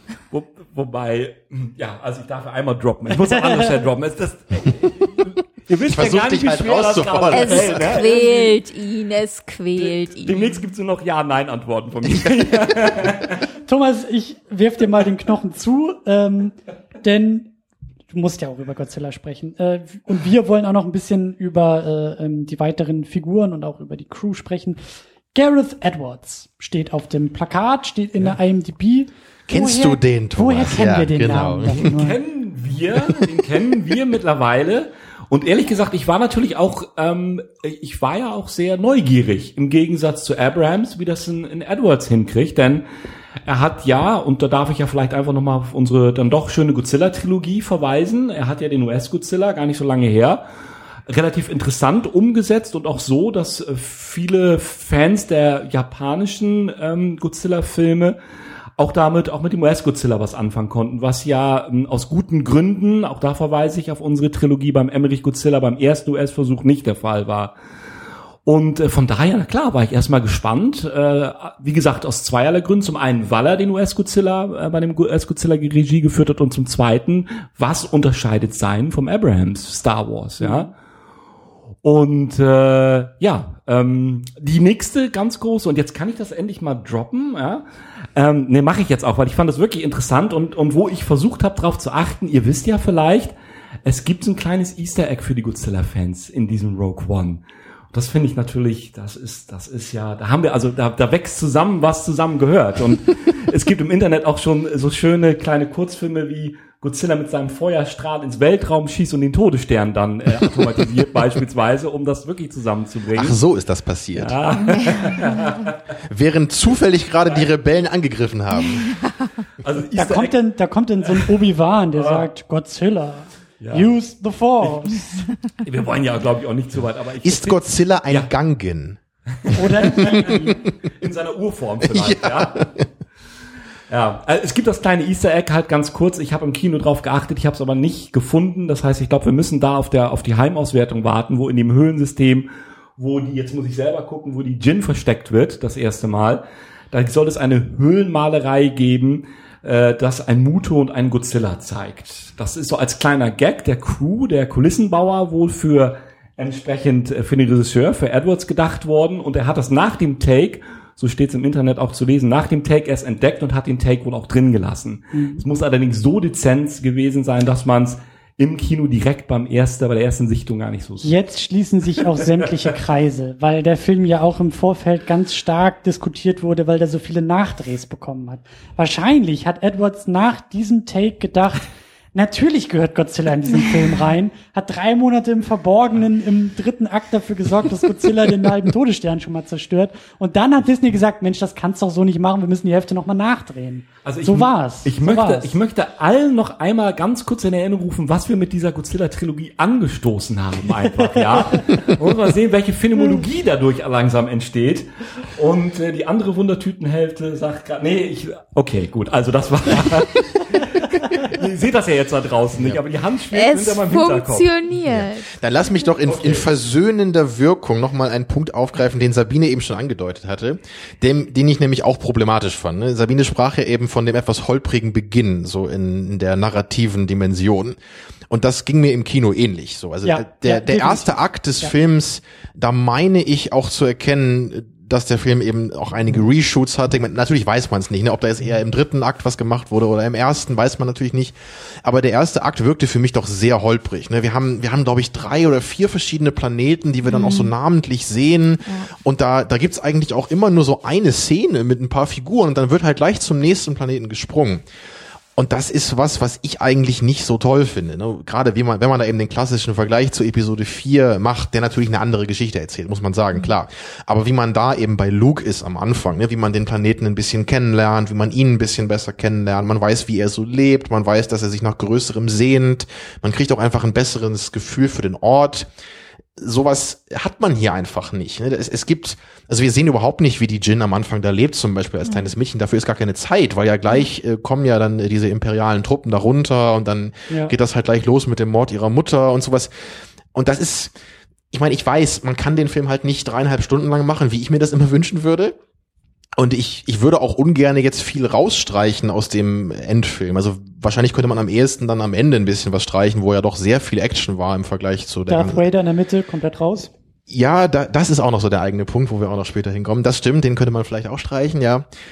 Aber das, also ich, ich bin ja, da habe ich auch schon oft gesagt, ich bin ja ein großer Fan eigentlich immer von, von äh, dem Beginn eines Films. So, ich mag das ja gerne, so in die Welt gezogen zu werden, die Figuren kennenzulernen. Das ist mir persönlich eigentlich auch immer wichtiger als das Ende sogar. Natürlich ist alles wichtig in einem Film, klar. Aber ich persönlich, das ist einfach so, mein Herz schlägt so für den Beginn einer Geschichte. Das ist auch gerade so der Grund, warum ich Herr der Ringe 1 so toll finde und auch noch eine Ecke toller als die anderen beiden dann. So, ich, ich mag einfach dieses Worldbuilding. Ne? Und in einem Science-Fiction-Setting wie Star Wars hat man da ja auch alle Möglichkeiten zu. Aber das war dann doch hier, also ich hatte einfach das Gefühl, es geht dann doch irgendwie zu sehr um das, was eigentlich passieren soll, ne, und nicht so sehr um die Figuren wieder. Ne. Es, es geht, Absolut. es geht halt wirklich dann, wie du auch sagtest, Sabine vorhin, so es, es geht darum, der Film will dir halt erzählen, so ähm, wie diese Pläne einfach an die Rebellen geraten sind. Und es gibt auch sehr viele Szenen, fand ich, wo einfach irgendwelche Figuren sich irgendwas erklären oder halt dann auch später so sagen, hier, äh, jetzt mach mal das und dann, also als sie am Ende da zum Beispiel diese Nachricht dann verschicken wollen, also diese Pläne dann an die Flotte senden wollen, dann, dann geht es darum, okay, wir müssen jetzt diese Antenne hier zum Laufen kriegen, jetzt renn du mal raus, jetzt habe ich hier das Kabel, das muss ich jetzt hier einstecken und du Ja, musst da und hinten links diesen Knopf woanders, drücken und, ja. und der Typ äh, weiß überhaupt nicht, eigentlich, was er da machen soll im Grunde. So, ja, ja, mache ich alles. Also, Hier sind now again? AT-80s am Strand. Ich habe keine Ahnung, ob der scheiß Schalter umgelegt ist. So, aber naja, ne, und das, das fand ich einfach. Oh ja, ja, die Referenz an die Pre-Show, ja. ja, aber das, also das würde ich jetzt auch noch mal wissen von euch. Habt ihr das halt auch so empfunden? Also, weil das, das kam für mich immer wieder im Film so vor. Also es wurde viel erklärt. Ne? Es gab ja auch viele Namen, ne? viele verschiedene Figuren haben wir ja auch schon gehabt. Die, die, wie heißen die alle? Wer will da jetzt was von wem und Da wo sind die gerade? Da kommen Ne? Das, nochmal hin. Also da das ist für mich alles, ähm, das, das ist nicht so aus einem Guss irgendwie. Ne? Ja, mir fällt dazu ein Wort ein, wofür ich vielleicht Kloppe kriege. Aber ähm, Godzilla? n- nein, Ich wollte es nicht sagen. nein. Also ich stelle dir demnächst wirklich diese 5-Euro-Kasse auf den Tisch. Du kannst reich werden. Thomas hat sich so gut zusammengerissen und wir sind die ganze Zeit dabei. Jetzt macht ihr das wieder kaputt. Ich habe Pure Qual für Thomas. Nein, ich wollte ein Wort sagen, Schnitzeljagd. Mhm. Das hatte sowas von Schnitzeljagd. Also wir hetzen so von einem Ort Ja. zum anderen Ja. ne, und holen uns da die Aufgabe für die nächste für den nächsten Punkt ab. Das fand ich so ein bisschen schade. Man, Oh, das ist so ein schöner Boxquote. So Star Wars Rogue One, eine intergalaktische Schnitzeljagd. Ja, das ist wundervoll. ja, aber so kam mir das vor. So als ich auch im, im Nachhinein darüber nachgedacht habe, über den Film, das war so Schnitzeljagd. Das, das Wort fiel mir da sehr, sehr schnell ein. Das erklärt halt eben auch so mein Problem, was ich eben mit dem Film hatte, dass er so, ja, wenig in die Tiefe gegangen ist. Also sprich, die Tiefe der Charaktere. Ne, es war alles ein bisschen eilig, es musste, ne? Der hat ja auch Das- kaum Zeit zum Atmen, der Film. Ja. In dem Moment, wo er mal kurz Luft holen kann, sind wir schon wieder drei Planeten und zwei Ja, Charaktere genau. und fünf Genau. Schnitzeljagdstationen weitergekommen. Ja. So. Und das ist schade. ja, das stimmt. Das stimmt. Ja. Jetzt haben wir einen Das- Hänger. jetzt kann ja nicht sein, dass kann ja nicht sein, dass Godzilla mit Malerei einer der wird der Film. Aua, tja, nein. Vertragt euch, Kinder, das- ich setz euch hier also. Genau, ja, eben, so wir auseinandergesetzt auch noch und trotzdem Spaß dann. Nein, aber wie ist es dann eigentlich euch gegangen, wenn ich an die Charaktere nochmal so zurückdenke? Also wenn, wenn ich so, damit meine ich ganz gezielt, wenn ich so an die, und es spielt ja im zeitlichen Rahmen, haben wir gerade gesagt, Episode 4. Wenn ich an die Präsenzen der Charaktere in Episode 4 denke, dort an einen Darth Vader, dort an einen Luke Skywalker, dort an einen Obi-Wan Kenobi. Und ich versuche das mal so ein bisschen hinein zu transportieren, dann fallen mir so, oder andersrum, bevor ich das hinein transportiere, dann fallen mir viele Szenen in Episode 4 ein, die ich episch finde einfach irgendwo, wo die Szene an sich, die Person, und ich bin ein großer Fan davon, von nonverbaler, äh, von, von, von Szenen, die etwas beschreiben einfach, ohne dass sie was sagen. Luke, Moment, der ja. auf die zwei Sonnen guckt, Die- diese, ist wie er- absolut, diese der ikonischen erzählt Szenen alles. letztendlich da drin, ja. Ja. Wo sie, wo dieses Building, dieses World Building und auch dieses Character Building an, aus der Szene an sich heraus passiert. Ja, oder wie er natürlich den Zielcomputer abschaltet am Oder, Ende. ja, so, ne, irgendwie die- so. Und dann im Hintergrund, über die Off-Stimme kann man sich auch noch unterhalten. Aber genau solche Szenen meine ich letztendlich, die, Ja. die für mich so dieses, dieses, dieses Star Wars-haftige ausgemacht haben, wo ich gesagt habe, wenn ich die Augen zumache und ich denke an Episode 4, dann sind das die Szenen, die, die mich begleiten. Noch mehr bei Episode 5 beispielsweise, weniger wieder bei Episode 6. Und wenn ich das jetzt so aus dem modernen Auge heraussehe, mit all den technischen Möglichkeiten, die man hat, mit all dem, und das muss man ja durchaus wieder lobend äh, hervorheben, dass sie auch hier bei Rogue One wieder mehr Practical Effects gemacht haben. Sie haben keinen Rückschritt gemacht, fand ich jedenfalls gesehen von Episode 7, dass man jetzt gesagt hat, okay, Rogue One ist doch ein bisschen kleiner, ist nicht die Haupterzählung, nicht der Hauptstrang, wir machen wieder mehr CGI.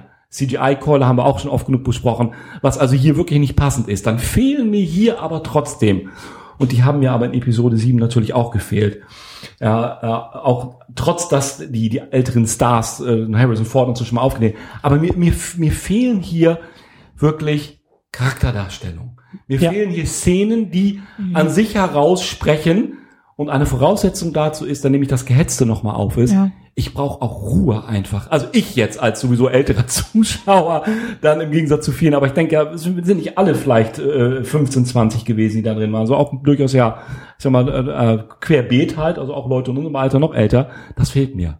Und dann habe ich auch immer Schwierigkeiten oder ich sehe es einfach nicht. Ich weiß nicht, wie es euch geht, die ja doch ein bisschen jünger seid, einfach, dass ihr wirklich sagt, so, äh, ihr kommt damit zurecht. Also ich habe da Schwierigkeiten. Ne? Geht mir, geht mir genauso. Ich will noch mal ganz kurz und finde das äh, eine super Einladung. Ich möchte nämlich auch noch mal ein bisschen über den Cast und eben auch über die Figuren sprechen. Und äh, Tamino, wir spielen ein Spiel. Das war vorher nicht abgesprochen. Oder wir, wir können es auch gerne in einer großen Runde Deshalb durftest du spielen. nicht in seine Shownotes gucken, ne? Äh, wir, wir, wir, wir, wir spielen das alle mal zusammen. Wir spielen genau das Spiel, was ähm, die Jungs von Red Letter Media mit ihrem Review zu Star Wars Episode 1 gemacht haben. Ich sag euch den Figurennamen und ihr sagt mir, wer das ist. Oh, ich habe schon verloren. Ja, ja. Aber spätestens, wenn ich dir den Schauspieler dazu nenne und du wieder weißt, wie das Gesicht aussieht, kannst du mir mal sagen, was deren Antrieb ist, warum die in diesem Film, also wie die die Handlung dieses Filmes irgendwie bereichern und warum.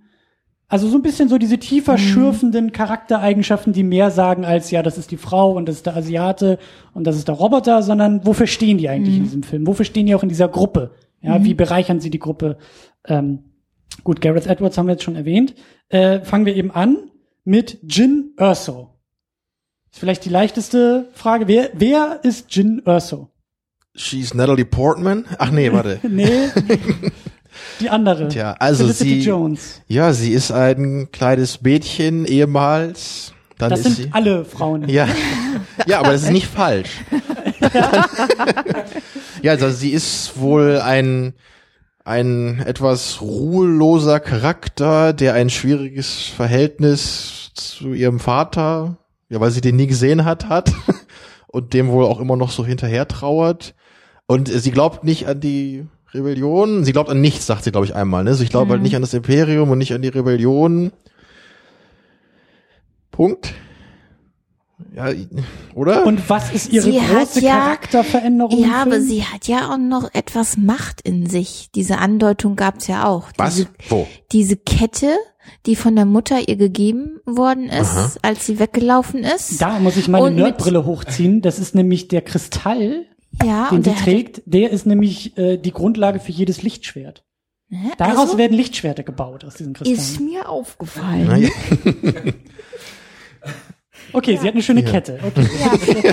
Sie ist ja auch ein Mädchen. Ja, und diese, Nee, diese aber es Kette, so- aber die äh, taucht immer mal wieder auf. Ne? Also Das ist das ein Symbol, ist, ne? ja, und sie Stimmt greift schon, sich ja, da stimmt auch schon. immer wieder dran und Aber warum, Ähm, warum ist sie schlussendlich bei der Rebellion? Also was, Ja, was ich- treibt sie an, dieses Imperium zu Ja. stürzen? Aber erstmal noch zu dem Punkt, ich, ich, ich hatte das jetzt gar nicht so als äh, auf die Macht bezogen interpretiert, sondern einfach daran, dass sie sich an ihre Eltern erinnert, wenn sie den Kristall anfasst. Es gab eine Szene im, da war sie im Raumschiff am Fliegen Mhm. zu diesem letzten Schnitzelpunkt. ich hab's nicht so mit den Namen.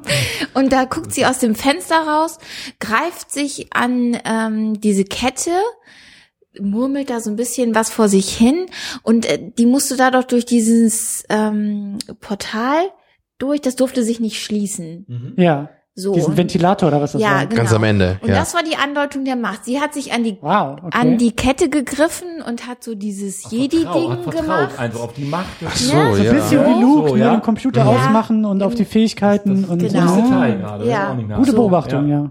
Respekt. Mhm. Mhm. Ich habe aufgepasst. Mehr als wir alle hier zusammen. aber Ja, aber sie war ein kleines Mädchen, Tamino. Ich hatte auch recht, ja. das stimmt. Aber äh, zum Beispiel ein Punkt, auf den ich ganz besonders hinaus will bei ihr. Ähm, in dem Trailer gibt's nämlich so einen Moment, der gar nicht im Film auftaucht. Äh, da sagt sie, da steht sie in dieser Rebellengruppierung, irgendwie in dieser Geheimbasis, äh, und dann sagt sie so ein bisschen pathetisch, I rebel. Also äh, ich rebelliere. Und ich habe den im Trailer halt so gedeutet, dass das ihre Antwort auf die Frage ist, warum ausgerechnet sie zur Rebellion gehören soll. Also, dass sie da sich verteidigen muss als Einzelkämpferin, dass sie in diese Rebellion reinstolpert als eine, die sozusagen den Spirit und den Elan einer Rebellion in sich trägt. Die Rebellion aber so eine verkrustete Organisation ist, die sich nur mit sich selber beschäftigt, die Hoffnung vielleicht auch schon verloren hat, dieses riesengroße Imperium, den Todesstern als Bedrohung sieht, am liebsten alles einpacken will und sagt, wir haben eh schon verloren, der Kampf ist verloren, es klappt nicht mehr, wir sind dem Untergang geweiht. Und dann kommt diese junge, äh, unkonventionelle Rebellin, die eben schon immer ein unkonventionelles Leben geführt hat, angeeckt hat ohne Ende, da auf den Tisch haut bei der Rebellion und sagt, ich bin jetzt hier, um euch mal wieder ein bisschen Hoffnung einzupflanzen, um diese Rebellion mal aus dem Schlamm zu holen und dafür zu sorgen, dass wir am Ende des Tages gewinnen. Und dann kommt die Frage, warum ausgerechnet du? Und dann sagt sie pathetisch, because I rebel my whole life. Ich bin schon immer Rebellin gewesen, nur halt für mich und nicht in einer Struktur. Und diesen Moment habe ich irgendwie erwartet, dass sie so ein, so ein Spirit in sich trägt, der dann in der Rebellion erst aufgehen kann.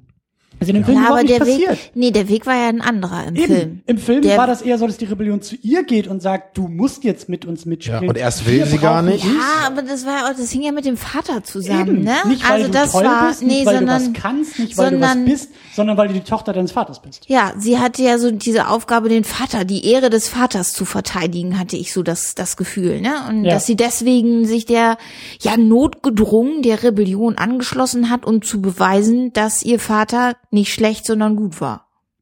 So. Aber du formulierst das auch schon so schön. Sehr schwache Motivation, sehr, sehr, sehr schwacher Grund, Ja. um das zu tun, was man tut, oder? Also Das im, im Grunde so, ist ja da so, so eine Art Arc oder soll da zumindest sein, weil sie eben am Anfang so ist, dass sie, das wird angedeutet, sie interessiert sich eigentlich für keine der beiden Seiten. Sie sagt doch, glaube ich, einmal so, wenn du nicht nach oben guckst, dann ist es egal, ob das Imperium stimmt. irgendwie äh, da herrscht oder die Rebellion so ungefähr. Also sie will Stimmt. anscheinend in ihrem kleinen Mikrokosmos leben und äh, sich im Grunde nicht äh, Probleme machen lassen. Ne? Aber am Ende ist sie dann ja eine Figur, die eine richtige Heldin ist. Sie setzt ihr ganzes Leben ein für diese Mission. Ne? Sie kämpft genauso mit äh, mit dem, ah, wie heißt der andere nochmal? Da kommen wir Nach gleich dem, zu. genau, nach dem können wir gleich, dass ich den Namen schon wieder vergessen habe, ist unglaublich. Ja, aber je, auf jeden Fall, am Ende, ist sie ja eine ganz andere Figur und ich finde diesen Wandel auch gut und den hätte ich auch interessant gefunden, wenn er an mehr Schlüsselmomenten stattgefunden hätte. Ja. So, wenn es eben ja. diesen Moment gibt, wo sie erkennt, warum sie jetzt anders sein muss, so, ne, warum sie jetzt versteht, dass es nicht egal ist, ob das Imperium oder die Rebellion an der Macht ist. Ne? Aber diesen Moment, den gab es für mich eben auch nicht so richtig. Das, Das ist auch so was, was Thomas meinte, so, ne, es gab halt nicht diese besondere Szene, die einem im Kopf bleibt, wo man denkt, so, das ist ihr Moment der Klarwerdung oder Ja. so. Das ist ihre Sehnsucht, das ist ihre, ihr Antrieb, Ja. so wie bei Luke. Luke wollte schon immer weg von diesem, Ja. von diesem Kackplaneten und er wusste erst zu hören bestimmt, aber man lässt ihn Ja, ja. sowas Ja. muss für mich auch nachvollziehbar sein in solchen Momenten, weil das ist ja, das sind ja wirklich einfach Schlüsselthemen, die da jetzt gerade verhandelt werden. Das sind Schlüsselmotivationen sogar, ja. Ähm, woher übernimmt sie beispielsweise, woher nimmt sie die, die Über, Über- Überzeugungskraft und Fähigkeit, letztendlich äh, die, die, die entscheidende Schlacht und die, die, die Leute umzustimmen, zu sagen, wir gehen jetzt, wir ziehen wohl in den Kampf. Ja. Und wieder all die Konsequenzen, die das halt mit sich bringt. Wir reden ja letztendlich wirklich von, von, von der Entscheidungsschlacht. Wir reden von Leben, die davon abhängig sind. Hoffnung, ja, letztendlich ja. von Hoffnung Ja, auch, ob sich die erfüllt oder nicht. Und das steht für mich im Moment noch nicht, vielleicht am Ende schon, wenn wir hier ausdiskutiert, noch nicht in einer vernünftigen Relation zu dem, was ich gesehen habe. Absolut, und zu dem, absolut. wie ihr Charakter aufgebaut Absolut. worden ist. Das gibt mir eine Frage. Fandet ihr diese Szene, wo sie eben zum Kampf aufruft, fandet ihr die stark genug? Nee. nee. Die fand Oh, ich nämlich auch ein bisschen, die fand ich Hm. ein bisschen schwach. Das war so dieses äh, ein Schritt nach dem anderen und, und ja, irgendwie und sowas. wir müssen ne? an die, äh, da sagt sie ja diesen Satz nach von dem Piloten, ne? ja, Ähm, es fängt Rebellion alles mit ist Hoffnung auf an, Hoffnung ne? aufgebaut Ja, und sowas. genau. Ja, fand ich auch Zweifel noch? Ja, ich, ich fand's halt vor allem einfach nicht so gut, weil es, ich, weil ich einfach nicht wusste, wo bei ihr da das Fundament ist, dass sie das plötzlich so stark vertritt. Ja. So, Ja.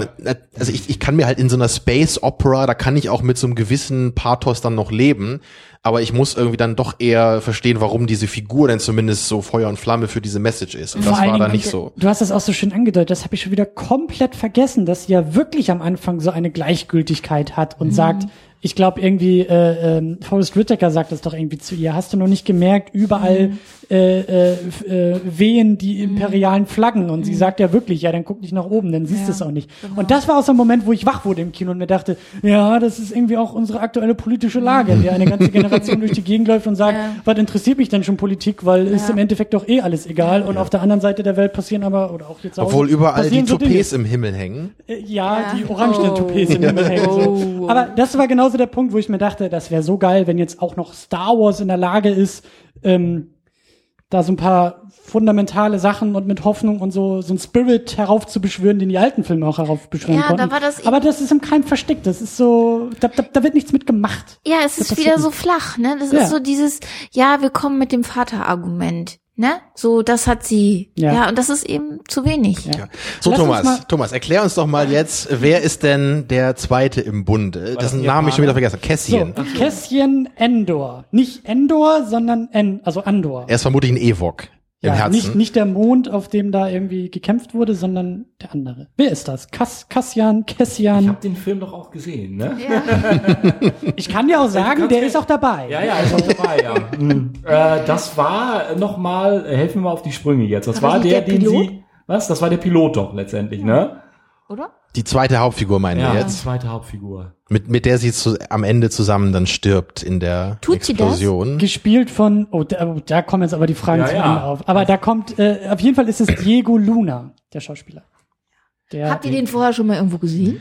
Ich glaube, in Elysium war er dabei und er war auch in dem Nightcrawler ganz gut, glaube ich. Von Nein, das ist, äh, da verwechselst du ihn mit Riz Ah, ja, jetzt, jetzt habe ich an den Pilot gedacht. Stimmt. Nee, nee, dann weiß ich auch nicht, wo er, wo er Also, ich habe ihn herkam. vorher noch nicht gesehen. Es ist auf jeden Fall der, der, huh, was ist er denn? Der geht schon wieder los, oder? Ja. Also er ist Teil Rebell. der Rebellion und was zeichnet ihn da aus? Ja, er ist ein Scharfschütze, Ja, er ist ja ein, Auftragskiller. und hat aber zwei Herren, denen er dient. Ne? Der Hund, ja. Habt ihr, äh, sag mal, habt ihr den Film Interest. gesehen? Ja, die Action war auch super, aber ich, äh, also Wie hieß der Charakter noch? Das wird, er hatte, ja, Rebellion, dann hatten die da immer dieses Haupttreffen und dann kam noch dieser eine, was was, So ein Hardliner, ja, so, ne? so ein General der Rebellion kam doch noch mal raus zu ihm und hat ihm dann noch diesen Spezialauftrag gegeben. Ihr findet den Piloten nicht nur, sondern du tötest ihn dann auch. Ja, also er scheint so ein bisschen der Mann fürs Grobe zu sein. ja, ne, der dann so zwischendrin noch mal so individu individuelle Aufträge bekommt. Ne? Ja, und ansonsten, Warum Thomas, ist er mir nicht in Erinnerung geblieben so richtig? was treibt ihn denn an? gerade, Also ist das das- der Hass auf die auf das Imperium? Das sagt er ja. er ist Das Rebell seit er er. sechs ist, ne, sagt Ja, er. Ja. genau. Ja. Ne, seit genau. Weil die äh, So weil ein die das Imperium ihm alles einfach. genommen Ein hat. Gewohnheitsrebell. Ja. Nein. Er ist ja so reingewachsen. Rebell? Ein Punk. ja. Aber das wird nicht Mhm. deutlich irgendwie, ne? Auch sag ich, überlege jetzt gerade, ob irgendwo, Also mir fehlte da auch die Überzeugung bei ihm, so das, das, das Feuer, die Ja, Flamme, die irgendwie sagt, hätte- äh, ich bin irgendwie Zweckoptimist und habe schon immer an das Gute geglaubt im Universum und deshalb weiß ich, die Rebellion wird gewinnen und das Imperium kann nur verlieren und deshalb opfer ich mich hier für alles. Sowas fehlte, da, da fehlte der Part. Also ich, ich könnte da jetzt dem Film ein bisschen zu Hilfe kommen, vielleicht, Äh, wenn man halt versucht, diese Figur eher als Symbol zu sehen, dann funktioniert's für mich besser. So, weil er, er Für? steht vermutlich für eine gewisse ja, Seite der Rebellion, die man vorher auch nicht so gesehen hat. Nämlich eben, also er sagt ja auch selber, ich habe so viele schreckliche Dinge begangen im Namen der Rebellion. Und der Film ist ja auch recht brutal und recht dunkel in vielerlei Hinsicht. Und das ist natürlich was, was wir vorher eben nicht so gesehen haben. Da waren die, die Rebellen waren halt immer die Helden so. Gerade früher in Episode 4, da klatschen am Ende alle und alle liegen sich in den Armen und sind glücklich. Und hier mit, mit, mit dieser Figur wird halt ein bisschen gezeigt, dass die Rebellion, sie sind ja im Grunde so wie Terroristen in, in diesem Ja. System. Ja, ja. Weil Das das ja Imperium Anfang an der. Macht ist, ne? Und dann, dann ist er halt, also es ist halt so klar dann, wenn du halt einen Krieg führst, du kannst halt nicht irgendwie der knuffige Held sein, äh, wenn du gegen das Establishment kämpfst. So. Aber, aber, aber da bin ich, da ist das Riesenproblem wie bei Suicide Squad. Du kannst mir nicht erzählen, wie furchtbar du bist, wenn du mir das nicht zeigst. Ja? Naja, Also du sie siehst es ja gleich, also in der ersten Szene siehst du es ja gleich. Ne? Ja. Da, da ist ja dieser sein, sein Kumpel da Ja, irgendwie auf diesem Informant, Planeten. Er sagt, genau. Mhm. hey, ich kann, mein Bein ist irgendwie verletzt oder mein Arm, ich kann jetzt hier nicht wegklettern. Er zieht sofort die Knarre und knallt ihn ab. Ja, genau. Damit siehst du sofort, okay, Ja. der Typ ist zwar Rebell, aber er ist halt, Ja. das ist die erste Szene, wo du ihn Ja, siehst. Ne? Und das, genau. Also du siehst halt, er ist, er ist bereit, über Leichen zu gehen, obwohl das halt kein äh, Typ vom Imperium war. Er wusste, okay, der Typ hat keine Chance rauszukommen, ich darf mich nicht gefangen nehmen lassen und er hat keine Sekunde gezögert und ihn umgebracht. Ne? Okay, okay. Und okay. ähm, aber dennoch ist es natürlich keine Figur, die jetzt eine richtige Persönlichkeit hat. Und das ist natürlich schade, weil es eben die zweite Hauptfigur ist. Und ich hätte halt einfach wirklich gerne ein paar emotionale Szenen zwischen Kässchen und Jin gehabt, wo die, wo halt wirklich ein bisschen rauskommt, so was sie äh, erlebt haben. Sowas hast du selbst irgendwie hier in dem First Blood hier mit, so in dem ersten Rambo-Film, wo ganz am Ende, ne, wo dann aus dieser Figur John Rambo so richtig rausbricht, so was ihn so fertig gemacht hat, ja, wo er dann sagt so, ich meine, so in, Vietnam, da konnte ich irgendwie Panzer fahren, die mehrere Millionen Dollar gekostet haben und hier kriege ich nicht mal einen Job als Parkwächter, so, ne, wo er dann richtig so unter Tränen zusammenbricht und also so in dieser Art wäre das halt cool gewesen, so wenn diese harte Schale dann irgendwann Ja. aufbrechen würde und, und dann vielleicht auch Jin versteht, so was das für ein Mensch ist und sie sich deswegen auch ein bisschen näher kommen. So das hätte ich mir gewünscht. Naja, das haben sie ja in dieser abgeschwächten Form dann wieder wenig, gemacht. ja. So angedeutet, er war ja der Scharfschütze unterwegs und sollte sollte er nicht auch ihren Genau, er Vater sollte ihren Vater umbringen, aber er hat es dann doch nicht gemacht. Ja, genau, in dieser Szene hat wurde er das ein dann bisschen so sein getan. Herz entdeckt, so sein sein Gewissen, sein ich hab's ja nicht getan. Ja. Ja, Und da hätte man auch wieder, man hätte, wie du schon sagst, ne, da hätte man wieder ein bisschen das tiefer machen können, ne, das deutlicher Mhm. da raus, rausarbeiten. Vielleicht ist das so das Problem. Der Film hat seine Charaktere nicht richtig rausgearbeitet. Äh, Nicht, da hätte man, da hätte man, hätte man eine Prise draufpacken Sabine, können. kannst du uns denn noch sagen, wer Forrest Whitaker war? Das ist eigentlich die schönste Frage, oder? Was? Seine Figur mal ein bisschen zu beschreiben. Saw Gerrera war das. Genau, den Namen hattest du mir ja schon gesagt. Weiß ich nicht. Jetzt müsst ihr mir mal helfen. Kann jemand vorsagen? Er war doch der Ziehvater von. Ach, ja, Jim. er. Ja. Er hat sie doch da aus diesem Bunker geholt. Genau. Ja, und war ja aber auch nicht gut zu ihr, sondern war ja auch böse, weil eigentlich hat sie ihn ja gehasst. Das Warum sagt sie, denn das sagt sie halt, ne? Du warst Ja. irgendwie nie für mich da, als ich Ja. 16 war. Genau, aber ich habe doch alles Ich war für auch dich nicht getan. da, leider, als Zuschauer. Ja, ne, äh, er sagt dann, er antwortet dir dann drauf, wieso, ich habe doch alles für dich getan, du warst meine beste Soldatin in, von meinen allen, von, Mhm. von allen, ne, ich habe dir doch alles gegeben, was ich konnte und dann, Hm. dann stirbt er. Er opfert sich. Er sagt, Ja. äh, für die Freiheit. Geht, du musst gehen. Ja, Ja, ich will ja. nicht mehr weglaufen, Ja. sagt er. So. Ja, und, und das ist, das ist halt wirklich so alles, was wir von ihm wissen. Ne? Also wir wissen halt, er hat sich irgendwie abgespalten von der Rebellion. Das wurde doch einmal angedeutet, weil er anscheinend so noch krasserer Hardliner war und mehr noch handeln wollte. Das habe ich auch ewig nicht verstanden, was für eine Ja. Rolle er überhaupt spielt. Ja. Ob er jetzt irgendwie von der Rebellion oder vom Imperium, wovon hat er sich abgespalten, wo Also gehört für er mich, dazu? für mich war es der Ziehvater von ihr, ne? Weil in der Anfangssequenz sieht man ja in diesem, in der ersten Geschichte, er holt sie da aus dem Versteck raus, er macht den Deckel auf. ja. So. Mhm. Und dann Und war irgendwie auch- für mich klar, dass er sie dann wohl großgezogen hat Genau. anscheinend. Und da dachte ich auch, okay, es ist hier wieder irgendwie Star Wars, es geht um Kinder und Eltern Ja. und so. Aber wie cool ist das auf einmal zwei Väter, zwei Väterrollen zu haben, dass da eine Figur vielleicht ist, die sagt, So, der eine ist zum Imperium irgendwie gerannt und dem kann ich nicht vertrauen und mein eigentlicher Zieh oder mein eigentlicher Vater ist mein Ziehvater und dem, mit dem habe ich auch meine Probleme. Ja, aber der, ist dachte ganz anders vielleicht, ne? Der kämpft gegen das Imperium, Genau, während der und- andere zum und- Imperium und, übergelaufen Und da ist. ist halt so ein junges Mädchen zwischen den Stühlen, zwischen Mhm. den Zugehörigkeiten, zwischen den Familien irgendwie gefangen Ja, und zwischen weiß den nicht. Fronten, muss man genau. ja dann sagen, Aber das ne? ist ja alles nicht vorhanden. Nee. Das ist ja alles nur irgendwie in meinem Kopf gewesen und meine Hoffnung, äh, aber da ist ja nichts im Film von. Also Ja. gar nichts. Ähm, ich will die, ich will das Spiel noch weiterspielen. Wer ist denn Orson Krennic? Ist das der Pilot? Nee. Nein, den hatten wir doch schon. Nee, das war doch nicht der Pilot. Das ist der Pilot. Nee. Der Pilot, Nicht der andere Pilot. der da diesen Nee. Saugnäpfer am Kopf hatte, nicht? Dachte ich jetzt auch. Aber Hologramm oder sowas, aber auch nicht wahrscheinlich. Sag mir den Namen nochmal. Orson? Orson Krennic. nee, das musst du sagen, wer war das? Das war der Bösewicht. Oh, Ah, stimmt, ja. Gespielt von Ben Mendelssohn. Das war der, der eigentlich aussieht wie Peter Cushing oder wie heißt er? Also der eigentlich aussieht wie der äh, äh, Grand Moff Tarkin. Nee. Doch, doch. War das der Typ, der in, in Weiß rumgelaufen Jupp, ist? jupp. Ja, dann ist er das aber nicht mit dem Peter Cushing. Das bringst du jetzt gerade durcheinander. Ich weiß, aber die beiden sehen sich so ähnlich, dass in den Szenen, wo Ben Mendelssohn am Set steht und Peter Cushing aus dem Computer springt und sagt, ich bin doch nicht tot, weil man hat mich hier wiederbelebt, das hat mich so rausgeworfen, dass diese beiden Figuren, die sich so ähnlich sehen, Ach so. äh, Das, das, das, Ich, ich, ich, pass auf, ich saß da wirklich im Kino und dachte mir, also erstmal war ich halt extrem sauer. Ja, da müssen wir jetzt auch wieder die Keule auspacken. Eigentlich schimpfen wir auch viel zu viel über. Aber äh, diese Nummer da irgendwie äh, äh, Peter Cushing aus dem, aus dem Computer Jetzt- zurückzuholen, finde ich absolut furchtbar. Jetzt hole ist- ich, jetzt, jetzt muss ich dem Film beistehen. Das ist jetzt meine Rolle. Okay. Weil ich fand diese Szene geil. Ich fand sie furchtbar. Ich fand sie richtig toll, weil tatsächlich ist es ja wirklich so, Peter Cushing spielt diesen General in Teil 4 auch. Ja. Ja, Grand So. Moff Tarkin. Ja. Ja. Ja, Ja. ich habe die Namen immer alle nicht so drauf.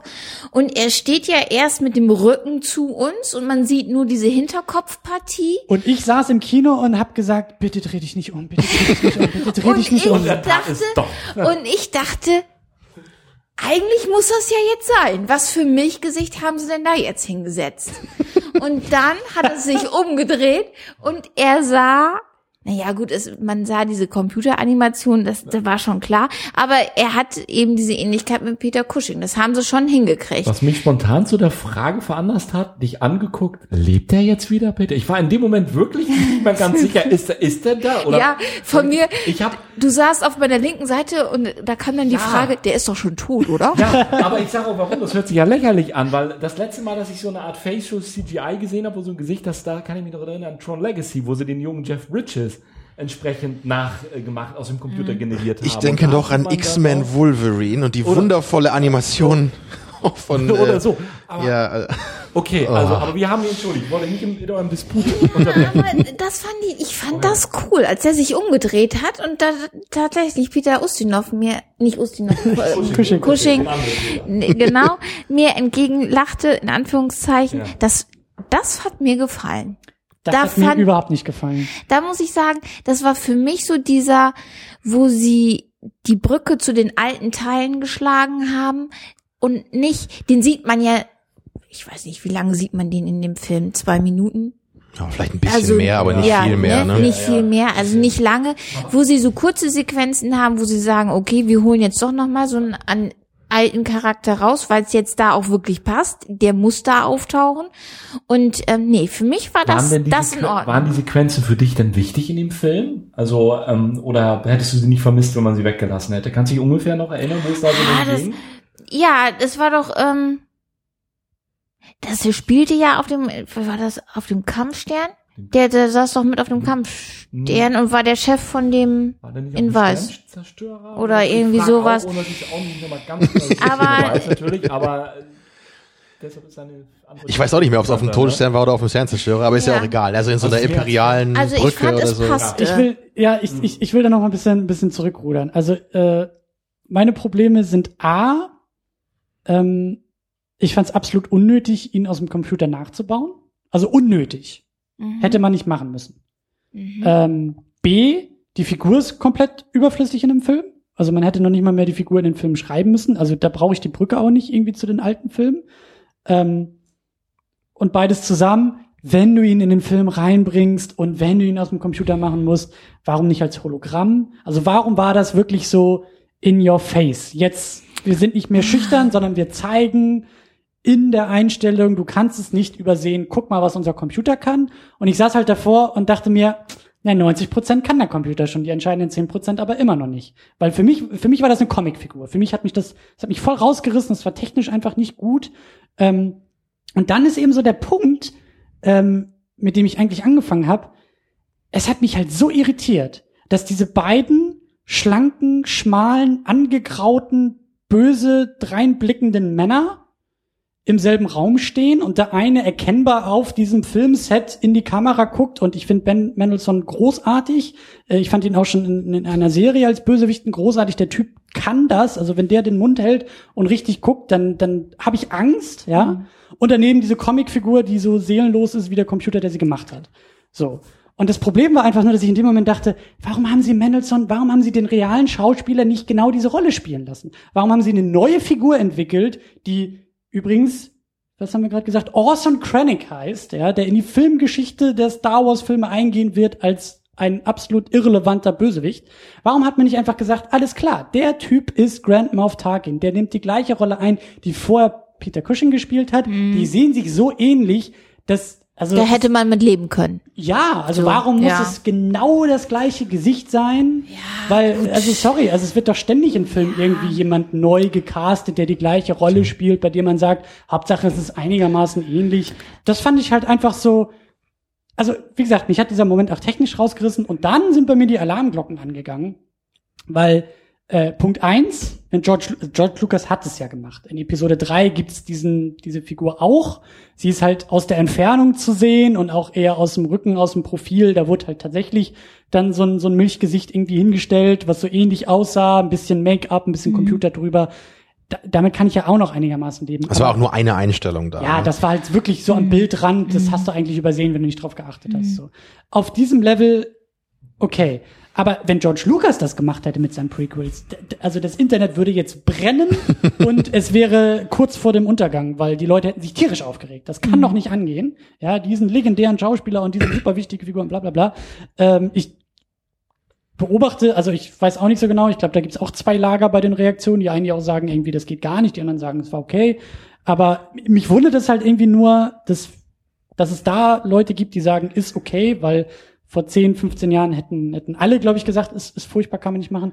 Aber ähm, äh, jetzt habe ich auch schon wieder vergessen, wo ich eigentlich darauf hinaus wollte. Mir hat's einfach nicht gemacht. Achso, genau, der, der andere Punkt, als die Alarmglocken angingen. Das war wirklich so, dass ich echt da saß und mir dachte, alles klar, in zehn Jahren ist Disney alles scheißegal, weil dann kriegen wir Star Wars tatsächlich Episode 3,5, dann ist es Luke Skywalker komplett aus dem Computer geschmissen, Mark Hamill darf dann vielleicht höchstens noch irgendwie mal seine Stimme einsetzen und dann sind wir immer noch in diesen alten Star Wars Filmen gefangen, haben aber noch nicht mal mehr das Problem, dass die Schauspieler älter werden, weil der Computer kann jetzt alles und so Mhm. Ja, wird jetzt Star Wars weitergehen. Wenn Also- das passiert, habe ich Ja, Also ich, ich persönlich, ich stehe da so ein bisschen zwischen euch beiden, glaube ich, von der, von der Meinung. Ich, ich bin ja sonst eher hier dafür bekannt, dass ich mich sehr lange und intensiv über CGI aufregen kann. ja, Tamino, du Ja. brauchst mich gerade. Also was ist da los? Aber es ist für mich hier so, ich meine, du hast gesagt, es sieht furchtbar aus. Es, natürlich sieht man immer noch, dass es CGI ist und äh, bei Red Letter Media hatte Rich Evans auch gesagt, er sieht aus, als sei er ins Unkelly Valley gefallen hier. Aber, aber ich, nat- natürlich ist es halt mit Abstand das Beste, was wir in der Hinsicht jemals gesehen haben, so im Film. Natürlich sieht es immer noch nicht perfekt aus und es ist immer noch ein Fremdkörper, das stimme ich dir zu. Ich finde aber dennoch, ähm, da es halt keine Hauptfigur ist und, und wir wahrscheinlich irgendwie drei, vier Minuten Screentime hatten mit ihm, hat mich's jetzt einfach, einfach nicht so rausgeworfen, weil es war halt nur so ein ganz bisschen drin.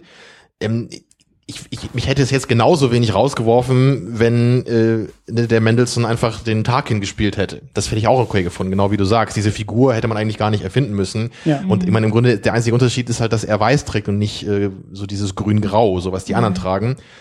Ähm, naja, ähm, dennoch so, ähm, ich, ich sehe halt nicht so richtig, warum das so ein Riesenproblem ist. So, ich hätte es halt verstanden, wenn jetzt wirklich eine der Hauptfiguren, wenn jetzt irgendwie Donnie Jens Figur irgendwie so ein animierter Typ gewesen, wäre ich auch gedacht, so was soll das, ne?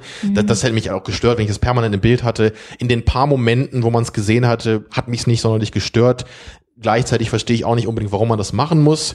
Vielleicht liegt das auch echt daran, dass es, also manchmal gibt es das ja bei Filmen, dass man einfach eine neue Technologie jetzt hat und dann auch so ein bisschen damit angeben will. Ne? Ja, so dieses, ähm, so sieht man so ja, wir, wir können es jetzt ja. so, genau, klar, guck mal, klar. dass wir sind jetzt der Film, der das zum ersten Mal vielleicht in so einer richtig großartigen Form gemacht hat. Ne? Da muss man aber auch dazu sagen, das war ja auch schon immer Star Wars. Also Mhm. nach Episode 4 Mhm. und nachdem George Lucas mit Star Wars ja durch die Decke geschossen ist und ein komplett neues Unternehmen Lucasfilm gegründet hat und eben hier äh, Industrial Light and Magic für Special Effects, war Star Wars auch schon immer eine Demo-Version von, guck mal, was wir jetzt Neues Ja, gelernt und haben. in der Hinsicht hatte ich dann deswegen das gedacht, dass man es da irgendwie ein bisschen verstehen kann zumindest. Mhm. Und es sieht halt wirklich deutlich besser aus, als es jetzt irgendwie bei Patrick Stewart in diesem X-Men-Film war, weil da hat's Absolut. echt, da war es halt nur so ein Facepalm, so, weil das so furchtbar aussah. Absolut, aber es sieht halt immer noch schlechter aus als Avatar. Tja, Und wartet mal, bis ihr den neuen Godzilla seht.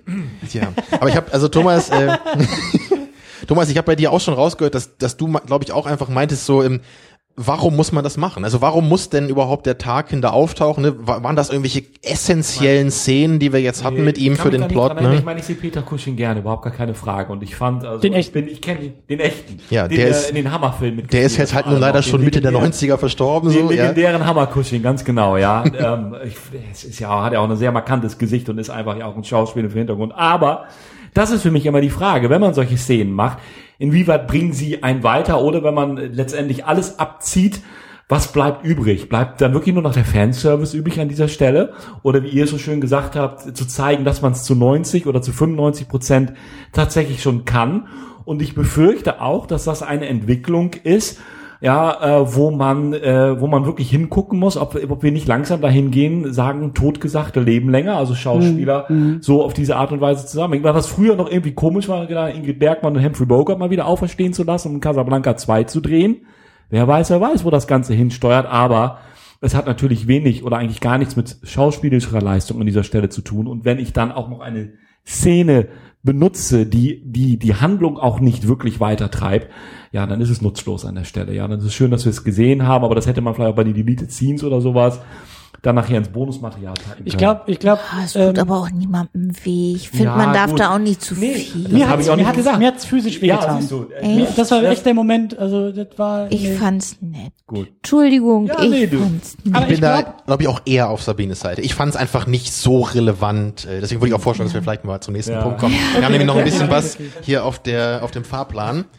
Und Ja, da gibt es noch möchte- einige Sachen, die ich noch deutlich wichtiger finde Ich jetzt. möchte, ja. ich möchte zumindest, ja, dann lass mich noch ganz kurz äh, durch, durch den restlichen Cast durchgehen. Alan Tudyk als K2SO, der Comic Relief, der Roboter. Ach, der Roboter. War ja, ganz süß, aber ähm, also ja. hat mir jetzt auf jeden Fall besser gefallen als BB-8 so in Episode 7, weil es halt nicht weil BB-8 Sabine, du hast kein Herz. Ich mein, BB-8 ist mit seinem Feuerzeugdaumen direkt in die Die Herzen Szene der war gut, ja. Okay. Aber BB-8 ist halt sehr ähnlich wie R2D2. Ist halt genauso groß und halt auch Aber diese, ist so eine ähnliche Funktion. Und Entschuldigung. ist ein Ball.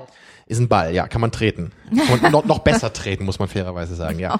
Nee, aber den, aber den, den neuen Roboter, ich weiß, ich fand, ich fand halt den Humor generell auch im Film sehr gut und ähm, weil es war halt nicht so viel Humor und es war eher trockener Humor Ja. und es waren nur so kleine Momente Ja. und in der Weise fand ich das sehr geschickt gelöst, so weil wir ja auch schon angedeutet haben, der Film ist ja sehr ernst und düster in vieler Hinsicht, es sterben auch sehr viele Leute, also auch die, meine, die Rebellen halten ja teilweise so mit so einem Maschinengewehr auf die Stormtrooper, die gerade aus so einer Tür laufen, ne, wo man ja. Ja. schon echt so an Saving Private Ryan denkt teilweise, nur eben, dass jetzt die Rebellen dann quasi die Deutschen sind und nicht andersrum. Und ähm, also in der Hinsicht kann man natürlich dann nicht so viel Humor machen. Das wäre merkwürdig. Und äh, bei gewissen anderen Star Wars Filmen gab es ja schon mal so die ein oder andere Hinrichtung, ne, wo dann jemand geköpft wurde, aber so, dass dann so Intercut ist mit R2D2, wie er gerade Öl verspritzt und dann die Kampfdruiden darauf auslutschen, so, ausrutschen, so, ach, ach, wie lustig. Und das war es hier eben nicht. So, es waren kleine, nette, etwas trockene Sprüche, die das Ganze ein bisschen aufgelockert haben, aber ich fand das auf eine sehr gelungene Weise und mit einer sehr guten Dosis im Film realisiert. Also deswegen bin ich äh, absoluter Freund dieses Roboter-Charakters. Stimme ich mit dir überein. Ja, siehst du, es bilden sich langsam hier so Lager Ja, raus, aber glaub die, die werden auch immer neu verteilt. Das finde ich auch sehr spannend. Äh, denn ich will noch ganz kurz weitergehen. Dann haben wir noch ähm, Wen Jiang als Base Malbus, der zweite, der der Kompagnon von von Donnie Jens Mhm. äh, Figur. Denkt, kennt man den eigentlich, den Schauspieler oder so? Also ich glaube, mir kam der nicht bekannt vor. Nee. Ich leider auch nicht. Aber Also es war jetzt nicht Jackie Chan oder Sammo Hung, die waren es jetzt nicht. Hätte ja auch gepasst. wer mir halt richtig gut gefallen, also der Schauspieler gefällt mir richtig gut. Riz Ahmed als Bodie Rock oder Bodie Rook. Ja, das war der aus Nightcrawler, ne? Genau, ja. Der, glaube ich, echt in den nächsten fünf Jahren, das war dieser, dieser äh, Pilot, der eigentlich vom Imperium war und dann die Seite Ach, der da sein hat. Gehirn verloren hat. Genau. Eigentlich. Zwischenzeitlich. Und dann war es Zwischenzeitlich irgendwie dann wieder, war es wieder da. da. ne? Das genau. fand ich auch unlogisch. Das fand ich unlogisch. Das hatten sie nicht erklärt. Dieser Ziehvater stand da am, am, am Gitter ja und sagte, ähm, ja, die meisten verlieren halt eben ihr Gehirn. Dann sieht man so, wie dieser, wie diese Krak Ja, oder was da ist, ankommt und äh, die Noppen ansetzt. Und ähm, dann ist er da erst in seinem Gefängnis und stammelt da vor sich hin. Und auf einmal kann er fliegen, äh, findet die, also findet sich zurecht an jedem Flughafen und weiß genau, da muss ich jetzt ganz tief fliegen, da musst du aufpassen. Das fand ich echt unlogisch. Also das Ja, war. es, es war wohl nur so ein Wahnsinn auf Zeit oder so. Vielleicht Ja, baut das dann wieder ab. Tentakelviech war so ein bisschen so. Ja, wozu braucht was- man das überhaupt? soll Wieso kann ich einfach verhört Ja. werden? Das reicht doch. Oder? Ja. Da muss ich jetzt nicht so ein CGI-Monster Ja, vielleicht haben. müssen wieder Spielzeuge verkauft werden, aber ich wollte halt Den hinaus, möchte ich bitte haben als Kuscheltier, ja. ja, so als Traumfänger. ähm, aber ich, ich mag diesen Schauspieler halt Ja. super, super gerne. Also Ja, Nightcrawler, da hat er mich auch schon überzeugt. Das war ja so eine, so eine kleine Nebenrolle. Ähm, ich glaube, also der Typ ist in Interviews, es ist ein unglaublich schlauer, kluger, cleverer, wohlüberlegter junger Mann, der hoffentlich in den nächsten Jahren noch viel, viel größere Rollen Mhm. spielt und den ich halt genauso wie viele andere in diesem Film irgendwie total verheizt finde. Mhm. Also auch da, es ist so, er ist eher ein Plot-Device, also er ist, ich habe gerade die ganze Zeit überlegt, was macht er eigentlich in dem Film? Stimmt, er ist der Pilot, der weiß, wie die Funksprüche sind und wie man durch die Schilde durchkommt und er ist halt eher so ein, so ein, so ein auf, auf einen Zweck.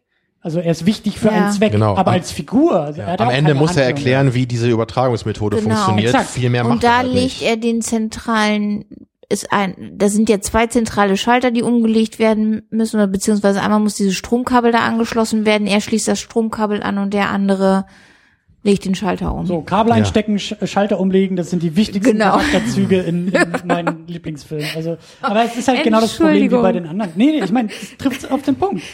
Und dann aber natürlich großartig Mats Mikkelsen als Galen, Galen Urso, der Vater von Jin, der ja eben Ja. ganz bewusst diese Schwachstelle in den Todesstern Ja. einbaut und der auch viel zu wenig Screentime hat, der irgendwie schnell wieder weg ist. Ja, und aber gut ist auch in den Szenen, wo er da ist, finde Klar, ich. aber auch da wieder so, was was will der eigentlich? Seine Familie beschützen, der hat ein Gewissen vielleicht und kann deshalb nicht mehr beim Imperium mitwirken.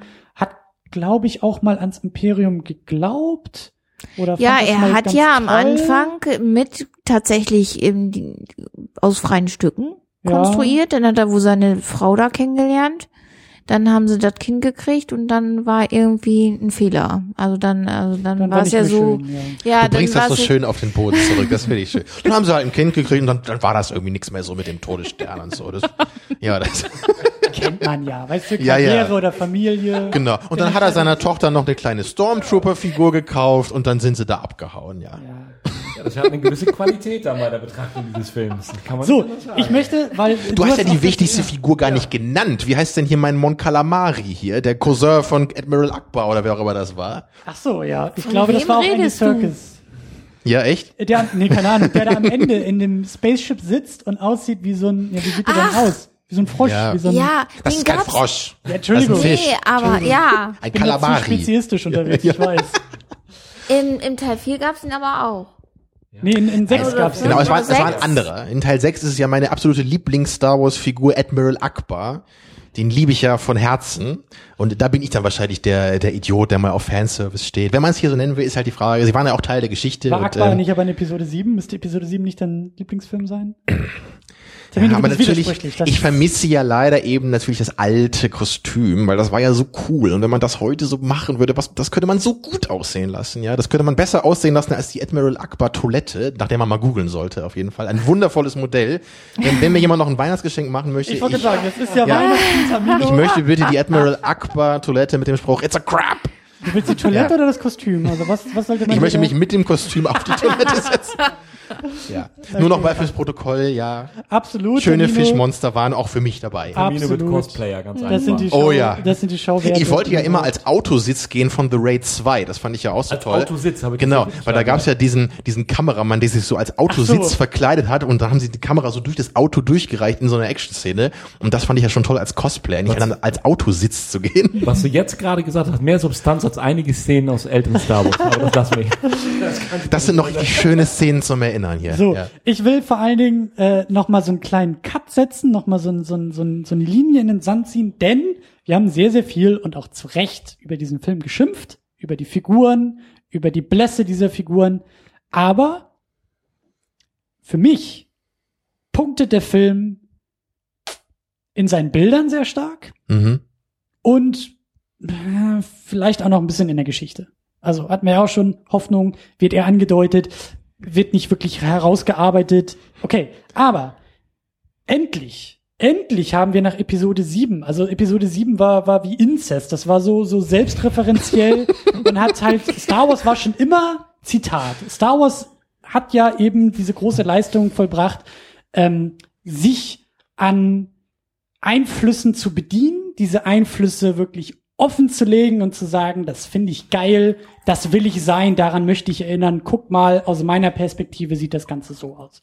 Und dann kam Abrams mit Episode 7 und hat gesagt, ja, äh, machen wir auch, aber unsere Referenz ist eben nicht die Welt da draußen, sondern sind wir selber, nämlich Star Wars. Ja, der hat Star Wars abgefeiert, indem er durch die Brille von Star Wars Star Wars gemacht hat.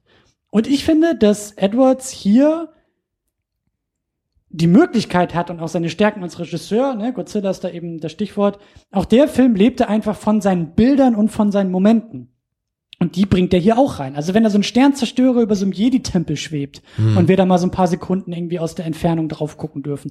Wenn da so eine Jedi-Statue im Sand eingebuddelt liegt, die Kamera so drüber fliegt und einfach auch da zeigt und dadurch eine Menge erzählt. Hat Abrams auch teilweise in sieben machen können, wenn der alte Sternzerstörer da in der Wüste rumliegt und wie so eine Ruine irgendwie da ist und einfach ist und nicht mehr irgendwie groß angeguckt wird von den Leuten und so. Das ist super. Aber Edwards schafft es in meinen Augen noch mehr neue ikonische Star Wars Bilder zu haben. Me- Meintest du, Thomas, vorhin so schön, ja? Schließ die Augen, denk an Star Wars Episode 4 und sag mir, was dir als erstes einfällt, das sind die Bilder, das sind die Charaktere. Ich habe den Eindruck hier bei Rogue One sind das auch, das sind das sind Bilder am Strand, ja, äh, diese diese AT-AT, diese großen laufenden Kampfroboter am Strand, die da auf Menschen schießen und wir das so aus dieser menschlichen Perspektive und eben so Godzilla-mäßig so riesig sehen. Ja, ich schmeiß auch Geld ins Glas. ähm, das ist so, das das ist super und das sind halt einfach mal neue Bilder, ja, so platt wie es klingen mag, aber Star Wars an so einem tropischen Strand ist geil. Ja, und das hatten wir noch nicht, ne? Das war ja eben auch das Ding bei Episode 7, was ich auch kritisiert habe in der Folge. Wir hatten da Schnee, wir hatten Wald, wir hatten Wüste, hatten wir alles schon. Es gab's halt alles in den Filmen vorher, aber halt so eine, so eine, so ein tropisches Setting jetzt, wo ja ein großer Teil des Films auch spielt, dann mit dieser großen finalen Actionsequenz, das hat man so halt noch nicht gesehen. So, das gab's halt nur in diesem coolen Rogue Squadron Videospiel. Ja. So, und, äh, das, das freut mich einfach, ne? Das ist er- erfrischend jetzt, weil das, das ganze Universum steht uns zur Verfügung hier als Location. Und wir müssen nicht immer in den Schnee oder in die Wüste gehen. So, ich meine, die Wüste gab's ja auch noch hier, aber wenn wir nicht nur da sind, dann bin ich zufrieden damit. Ja, absolut. Ja. Und auch, auch wirklich, was die Action angeht, muss ich auch noch mal sagen. Also, die, die fand ich jetzt auch nicht schlecht in Episode 7. Aber hier, also das war so toll. Also, die, die, diese Mischung aus Modellen, also ich, ich habe noch mal versucht rauszufinden, wie viel sie da mit Modellen gearbeitet haben. Ich weiß, dass der Todesstern auf jeden Fall äh, Modelle hatte, dass sie da wohl auch recht aufwendig Sachen nachgebaut haben, auch so mit kleinen Lichtern und sowas, wenn der da ja einmal angeschaltet wird und so. Ich weiß halt nicht, wie das bei den Raumschiffen war, aber ich meine auch gesehen zu haben, dass da oft Modelle eingesetzt wurden. Naja, aber zumindest wenn man sich die Frage stellen muss, sind es Modelle oder sind es Effekte, dann ist das ja schon mal ein sehr, sehr gutes Zeichen. Und das hat man ja bei den Prequels nie gehabt. So, da hat halt alles bunt geblinkt und sah Über künstlich die wollen wir aus. auch nicht Ähm, mehr reden. Die Die, gibt's ja eh nicht mehr, hast Ja, recht, ja. Also in der Hinsicht, wo war ich halt zufrieden. So, ich, Ja, natürlich, eben, ich meine, das, das Editing ist immer noch schnell, es ist modern, aber im Vergleich zu vielen anderen Action, äh, modernen Actionfilmen fand ich das Editing auch sehr, sehr gut. Es, es wurde halt nicht immer so alle halbe Sekunde geschnitten, sondern dann eher so alle zwei, drei Sekunden. Man hat noch mal kurz Zeit, zumindest das Bild zu sehen, welches Schiff da gerade wohin fliegt. Man verliert auch nicht so völlig den Überblick für den Ort. Also das war wirklich einfach, jetzt mal unabhängig vom Plot, einfach sehr gute Action, fand ich so. Das hat in der Hinsicht mir schon mal sehr gefallen. Ja, und es war ja auch schön, dass eben nicht, also, ne, Raumschlacht, X-Wing äh, greifen an, hatten wir auch in Episode 7, aber in Episode 7 war es halt der dritte Todesstern. Also das war halt genauso dieses, äh, hatten wir schon, kennen wir schon, ja, gibt auch die coolen Momente, wie sie übers Wasser schweben und so. Aber auch, haben wir auch in den Trailern gesehen, ne? Also wie geil das einfach aussieht, wenn dieser Todesstern diese, diese, diese Satellitenschüssel da raufgesetzt bekommt, wenn sich dieser Schatten über andere Raumschiffe rüberzieht oder wenn er so ein Sternzerstörer in so drei Etappen aus diesem Schatten irgendwie rauskommt. Erst siehst du nur diese, die Spitze, die angeleuchtet wird und dann der Mittelteil und dann diese riesengroße Kommandobrücke. Also einfach diese, ja, ähm, Größenverhältnisse, die da äh, mitgezeigt, mitgezählt, erzählt werden. Das ist doch geil. Da müsste ich dich aber fragen, weil Christian, du hast ihn in 3D gesehen, den Film jetzt, Ja, ne? ja. Also inwieweit, wenn du das jetzt mal vergleichst, war da 3D deiner Meinung nach nötig, Mehrwert? Wurde das Ganze so ein bisschen auch oder oder Einstellungen wirklich dahingehend auch äh, präsentiert oder oder äh, wie würdest du das also beschreiben wollen? ich habe auch Episode 7 in 3D geguckt. Ähm, den habe ich eben letztes Jahr im Sinister am Potsdamer Platz geguckt. Das war noch nicht mal irgendwie die super duper große Mega-Leinwand, glaube ich, sondern halt in Anführungszeichen eine eher normalere 3D-Leinwand. Da weiß ich noch, wie da so ein, so ein Sternzerstörer aus dem Bild rausragt. Das war mir so ein. erzählt. Genau, das, das war cool so. Ähm, jetzt bei Rogue One ist nichts an 3D-Effekt in Erinnerung geblieben, Mhm. Was ich aber eher als positiv ansehe. Also es ist mir auch nie störend aufgefallen. Also jetzt, wo du es auch gerade sagst, ich habe schon wieder ganz vergessen, dass ich den in 3D gesehen habe, was für mich das größte Kompliment an 3D ist. Ich hatte den eben jetzt. Es hat mich anscheinend nicht so sehr gestört. naja, es war halt, es war halt auch im, im Zoopalast in Berlin. Das ist halt auch nochmal ein anderes Kino. Da wirklich auf der größten, besten, dicksten, fettesten Leinwand, die auch 3D-technisch an dem Punkt angekommen ist, den ich auch damals angesprochen habe, als ich in den USA war. Dieses Ja.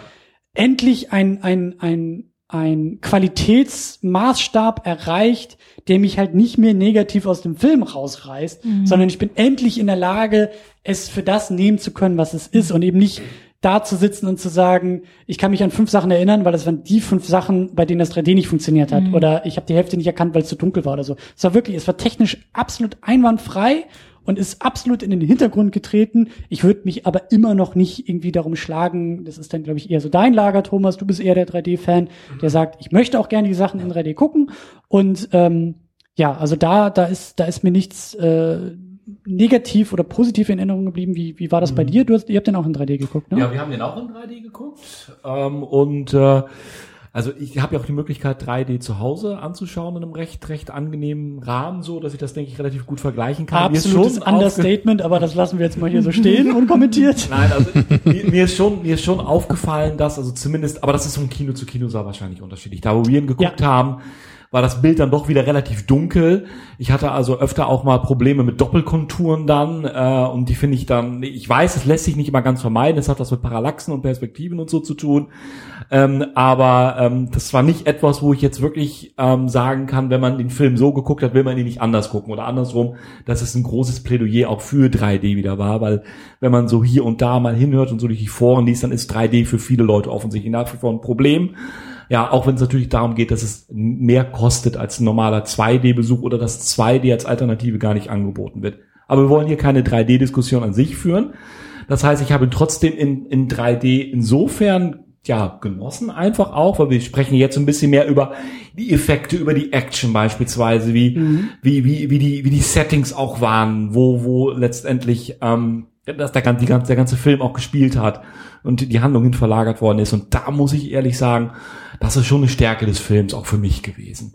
Denn wenn ich so ein bisschen zurückdenke, was hatte man sich damals so 77, 79, wo die Effekte natürlich auch State of the Art waren, überhaupt gar keine Frage. Das waren die Effekte, die man damals auch noch nie so gesehen hatte, die Weltraumschlachten, der Ja. Flug über den Todesstern letztendlich. Ja. ja ähm, das, das war, das war genauso bahnbrechend, weil das sowas vorher noch gar nicht, da gab es noch gar keine Referenz davor.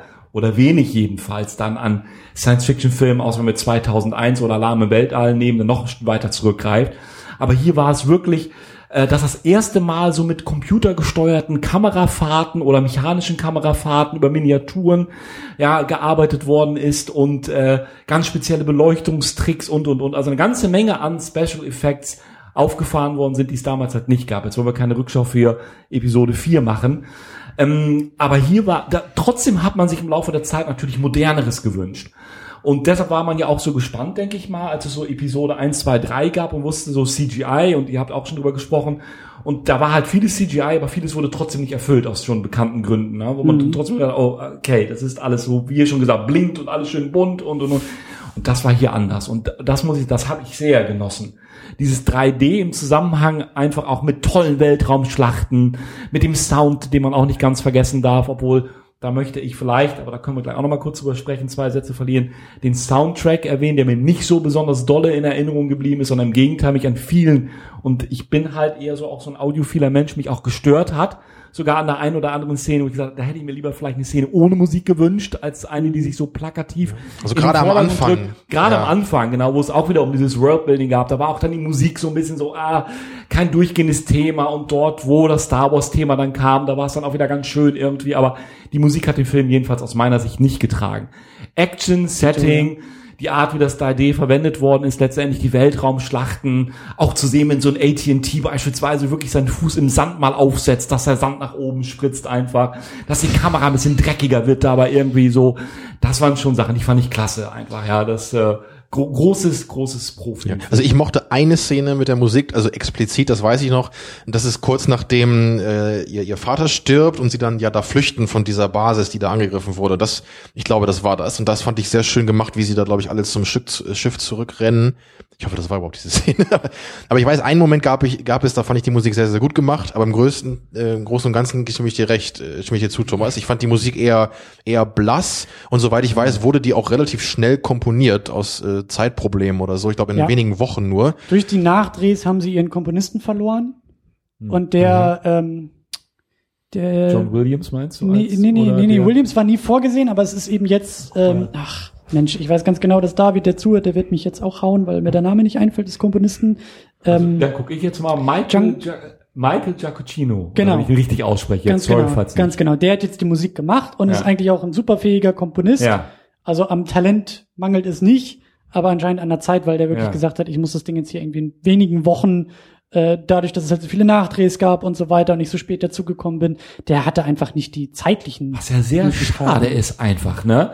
Denn, aber gut, okay, ihr kennt ja auch die, die wundervollen Momente, wenn Musik und Bild eine Absolut. Einheit ergeben und den Film an eine, Das an fand eine ich auch so andere Höhe geil. Noch mal das fand ich so angeben geil in dem ersten Teaser, weil sie da auch diese Star Wars Melodie andeuten, aber ich glaube, es ist so ein Chor, so ein Kinderchor, der ihn, der ihn singt oder summt oder so. Ja. Das, das ging so in die Richtung von, ich kenne die Melodie, aber ich habe sie so noch nie gehört. Ja. Das hatte sowas Altes und Neues zugleich und für mich halt die perfekte Mischung, aber davon hatten sie auch irgendwie gar nichts nutzen können. Ja.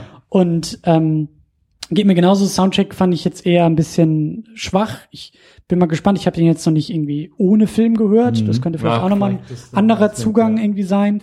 Aber äh, was mir gerade noch eingefallen ist, weil, weil wie gesagt, ich finde einfach meine große Begeisterung zu diesem Film kommt eben auch über diese Bilder. Der Anfang, als als ähm, sie da irgendwie äh, auf, auf diesem auf dieser kleinen Farm ankommen, ne? Und Ben äh, Mendelssohn kommt da ja irgendwie aus dem Schiff und Mats Mikkelsen steht da und will seine Familie beschützen.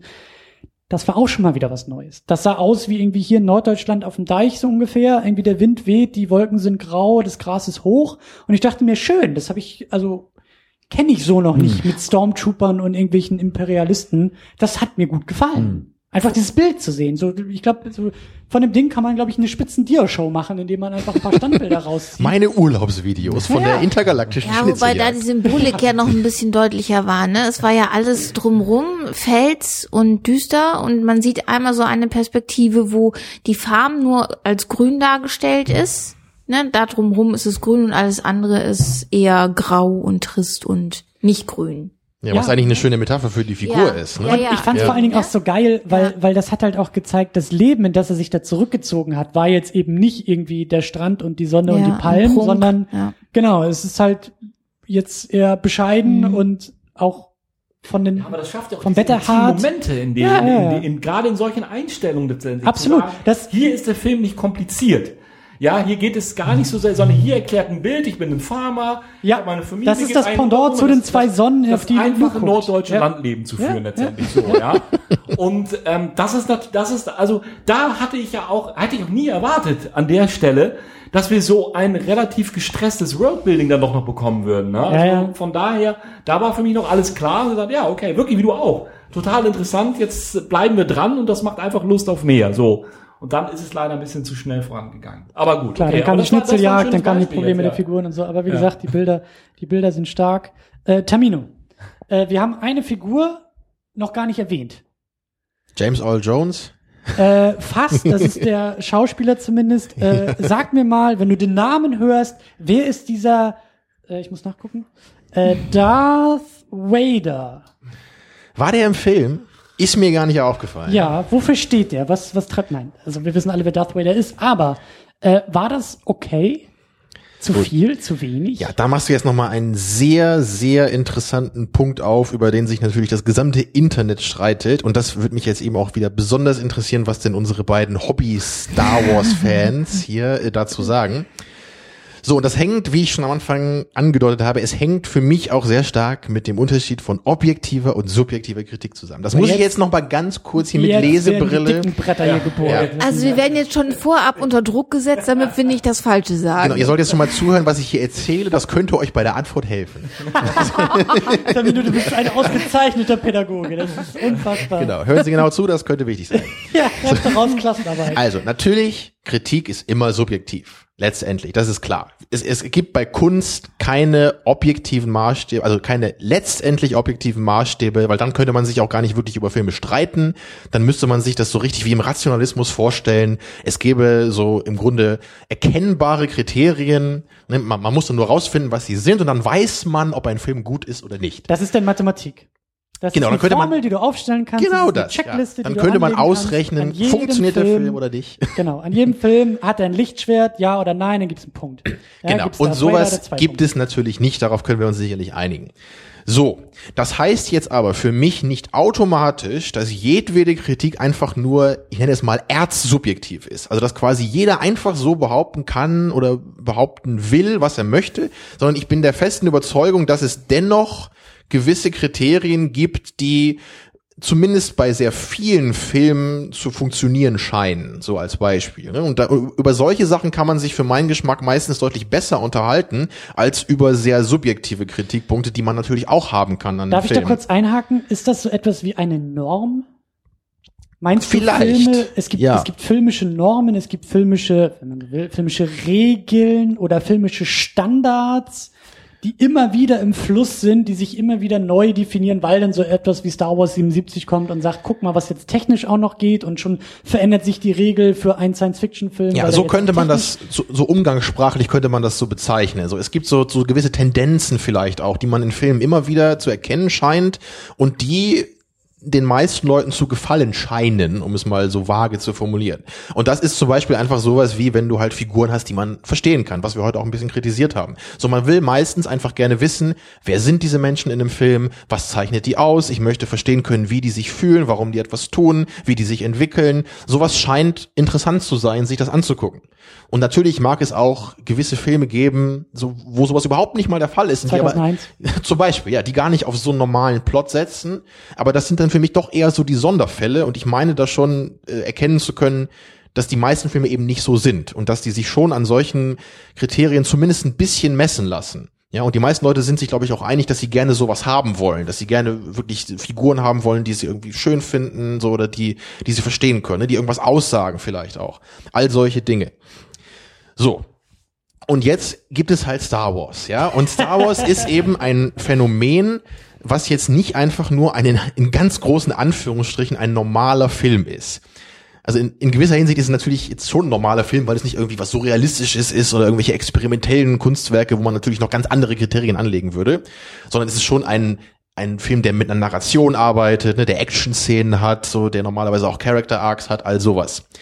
So, spannenderweise gibt es jetzt aber selbst bei, äh, also innerhalb des Fankreises von Star Wars, also von Leuten, die alle sagen, wir mögen Star Wars, was auch immer genau das ist, wir mögen das, gibt es immer noch unglaublich große Unterschiede darin, was diese Leute denn eigentlich haben wollen von einem Star Wars Film. Und das ist für mich der Punkt, der sehr, sehr subjektiv ist und in ganz vielen Internetdiskussionen eben nicht explizit verhandelt wird, sondern, Ja. sondern es wird für meinen Geschmack immer damit angefangen.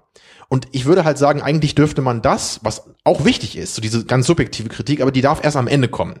Ich finde, wir müssen am Anfang über diese eher objektiven Sachen reden, wie das, was wir auch größtenteils gemacht haben jetzt. So, ne? so Sachen wie eben Soundtrack und Plot und Narration und machen diese ganzen Ortswechsel sind am Anfang. So, da, da kann man sich, glaube ich, eher drüber unterhalten, ne? war das jetzt gut oder nicht. Da kommt man eher zu einem Konsens oder versteht zumindest eher, was das Problem ist.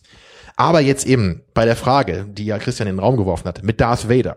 Das ist so eine unglaublich subjektive Sache, finde ich so. Weil ich habe jetzt in der, in der Vorbereitung auf die Show, habe ich jetzt mir noch äh, vor allem zwei Kritiken angeschaut von Online-Persönlichkeiten beziehungsweise Institutionen. Also einmal von Red Letter Media, die zum Beispiel die letzte Szene mit Darth Vader als die schlechteste im Film bezeichnet haben, wo sie meinten, so die letzten fünf bis zehn Minuten des Films fanden sie einfach nur grausam. Und dann gab's Chris Duckman, der äh, Filmreviewer ist auf YouTube, der meinte, für ihn war die mit Abstand beste Szene des Films die letzte, in der Darth Vader einmal richtig zeigen kann, was er kann. Ne, diese, da gab's dann noch mal so diese äh, ja, Sith-Action, wenn wir dieses Wort noch benutzen dürfen, wenn das noch kanonisch ist. Ich weiß es nicht. Naja, jedenfalls sieht man da, das sind zwei Leute oder Review-Truppen, die sind super Star Wars-Fans. Die gucken das ihr ganzes Leben, die finden das toll, die reden darüber, die machen sich Gedanken darüber. Und wir haben trotzdem zwei diametral entgegengesetzte Meinungen zu Darth Vader in diesem Film. Und das ist doch wirklich eine, eine sehr interessante Feststellung erstmal, weil man daran anscheinend sehen kann, ja, was ist Star Wars? Ne? Muss Star Wars mit Darth Vader zu tun haben? Und das möchte ich jetzt abschließend noch einmal, bevor ich den Erzählsack an euch zurückgebe, für mich war Star Wars nie die Geschichte von Darth Vader, auch wenn George Lucas das immer so gesagt hat. Darth Vader war in Episode 4 erstmal ein cooler, ikonischer Villain, der aber im Grunde nicht äh, viel Substanz hatte. Das wurde dann in Episode 5 und 6 geändert. Da hat die Figur ein Arc bekommen, sie hat den Redemption-Moment gehabt am Ende und deswegen wurde aus ihr mehr als einfach nur der coole Typ mit dem roten Lichtschwert in dem äh, dunklen Anzug. So, also hatten wir damals schon mal drei Filme, in denen Darth Vader wichtig war und mit dem viel mit ihm gemacht wurde.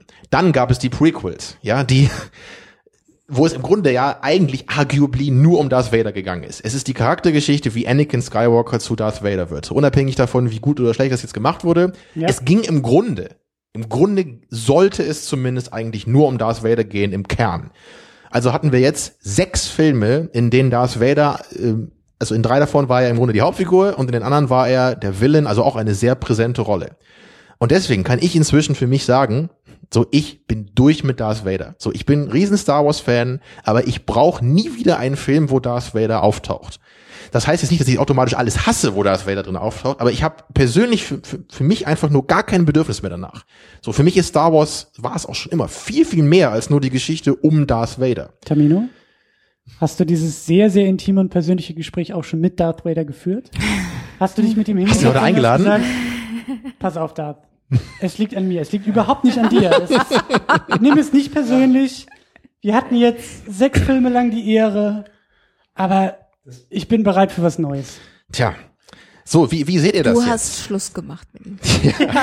also, Beziehungsstatus Und ist kompliziert. Wie gesagt, ich, ich will jetzt ja auch gar nicht sagen, dass ich das jetzt super schrecklich fand, dass er jetzt eben diese kleine Rolle hat und am Ende, wo ich dann wirklich sagen würde, das war Fanservice, da darf er jetzt einmal ordentlich Ärsche kicken und zeigen, wie cool er mit seinen Fähigkeiten ist. So, ich fand es nicht super schlimm, aber ich würde niemals sagen, dass ich mehr Darth Vader möchte in diesem Film oder in irgendeinem Star Wars Film noch. So, es gibt so viele andere Sachen, die mich interessieren. Tja, also was was meint ihr? Sabine Bin meldet ich sich schon zu Wort. Ja, willst du uns dein Ja, Sabine, wie siehst du- wie siehst du das? Zu Darth Vader erzählen. Ich finde, er ist man jetzt wieder frei geworden, ne? Also, wollte ich nur sagen, Nee, ich nehme ihn auch nicht. ähm, keiner Aber- will Darth Vader. ähm, man muss sich ja mal fragen, gebührt ihm eine, würde ihm eine große, eine größere Rolle in dieser Geschichte zustehen? Und ich finde, er gehört da nicht so in den Vordergrund hin. Also sowieso schon nicht von, von der Geschichte her. Weil es ist ja klar, dass er ja eigentlich, wenn wir in diesem Geschichtsstrang bleiben, sofern ich mich daran erinnern kann, ihr wisst, ich bin nicht der große Fan, ist er ja eigentlich an einer anderen Stelle beschäftigt. Er kann ja eigentlich gar nicht so präsent sein in, im Rogue One. Oder sehe ich das so ganz falsch? Er hatte da ja eigentlich diese Szenen, die ich da hatte. Also irgendwie ist er da einmal aus diesem Wasserbehälter gestiegen. Mhm. Ja. Und Um was sich, hat er ich, noch gemacht? Aber was, was hat er da überhaupt gemacht? Da wurde ihm, glaube ich, gesagt, ja, ne, äh, irgendwas es gibt ein Bericht. Problem oder ja, so und genau. ne, es der da, der, Probleme, der hat nicht richtig Ich- gemacht und dann hat der Entweis ein bisschen Ärger gekriegt und dann ist er irgendwann noch mal zum Schluss oder so mal aufgetaucht. Das fand ich in Ordnung. Also mehr brauchte er da, glaube ich, nicht. Von, von der Geschichte her, weil es war klar, dass diese Geschichte woanders stattfindet und nicht so unbedingt direkt was mit ihm zu tun hat. Ich helfe euch da auch mal aus, Jungs. Lass mich das mal nach 31 Godzilla-Filmen, wo wir diese Diskussion schon in Ah. Ja, jetzt kommen anderen die wieder. verhandelt Ja, hatten letztendlich. Nach US-Godzilla und nach noch einem US und nach Japan. was brauchen wir, was brauchen wir nicht? Und nach, ja, jetzt mal, ist ja wirklich auch, was Tamino ausgeführt hat, dass das wirklich eine interessante Frage an sich der Betrachtungsweise, der Betrachtungsweisen und der, wie äußerst du, welchen Maßstab legst du letztendlich an, ob etwas noch wichtig ist oder nicht mehr wichtig ist, gerade wenn es um diese, äh, jetzt vielleicht ganz einfach ausgedrückt, wirklich um diese zentralen Charaktere, die die Episode geprägt, getragen haben, die auf Filmplakaten auftauchen, die eigene Melodien bekommen dann, ja, innerhalb Klar. des Films und so. Für mich ist die Frage in dem Moment beantwortet, wenn gerade Darth Vader, der als primäres Ausdrucksmerkmal seine Maskierung trägt, wenn diese Maskierung fällt und er seine Identität als Person komplett preisgegeben hat. Nämlich nicht nur wie er unter der Maske aussieht, aber dass es beispielsweise auch Lukes Vater ist. Also dass das Beziehungsgeflecht, das, das ihn dahin geführt hat, was ihn zu Darth Vader hat werden lassen und äh, das ihn erklärt als Figur und als Charakter. Das ist für mich durch das Thema einfach, ja. Ja. Das ist für mich abgeschlossen in einer Art und Weise, auch darüber kann man sich unterhalten, die mich aber zufrieden stimmt, wo ich dann wirklich sage, er hatte seine Show-Momente einfach auch. Und ähm, das ist in Ordnung. Warum brauche ich, für was brauche ich mehr Darth Vader? Im Gegenteil, ich erwarte eigentlich, das war auch schon eine Diskussion mit Kylo Ren, ihr erinnert euch bei Episode 7.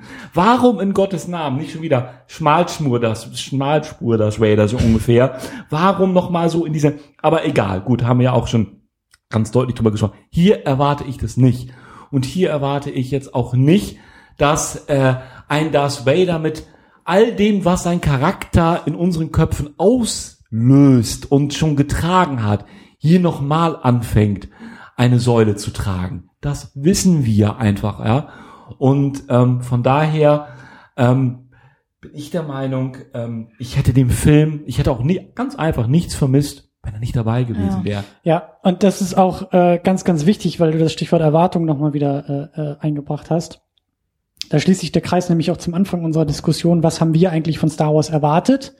Wie, wie denken wir darüber nach? Und wir teilen anscheinend alle diese, diesen Satz von dir, Tamino. So, wir sind alle irgendwie durch mit Darth Vader. Ähm, und das waren auch unsere Erwartungen. Und genauso, das hatten wir ja da in diesem äh, Podcast-Album ja auch besprochen. Meine Erwartungen an Rogue One waren nach dem ersten Teaser hoch und nach dem oder ersten Trailer oder nach dem zweiten Trailer auf jeden Fall irgendwann später tief. Weil in dem Moment, in dem Darth Vader in diesem Trailer aufgetaucht ist, dachte ich, oh nein, das wird eine 80% Darth Vader Nummer, dieser Film, ja, damit wieder dieser Ellenbogen, den ich bei Episode 7 gespürt habe, damit der mir wieder in die Rippen gerammt wird von, weißt du noch damals? Und jetzt kannst du auch mal Darth Vader im Kino sehen und guck mal, wie cool der ist. Und all diese ganzen Geschichten, die habe ich echt erwartet. Ich dachte wirklich, ja, wie du gesagt hast, Sabine, so, der hat eigentlich gar keine Aktien in dieser Geschichte, aber ich dachte, dass er 80 Prozent dieser Handlung irgendwie tragen soll als Filmbösewicht. Dass er den hinterherreist und dass überall, wo wir mit den Hauptfiguren sind, Darth Vader irgendwie mindestens einen Schritt hinterher.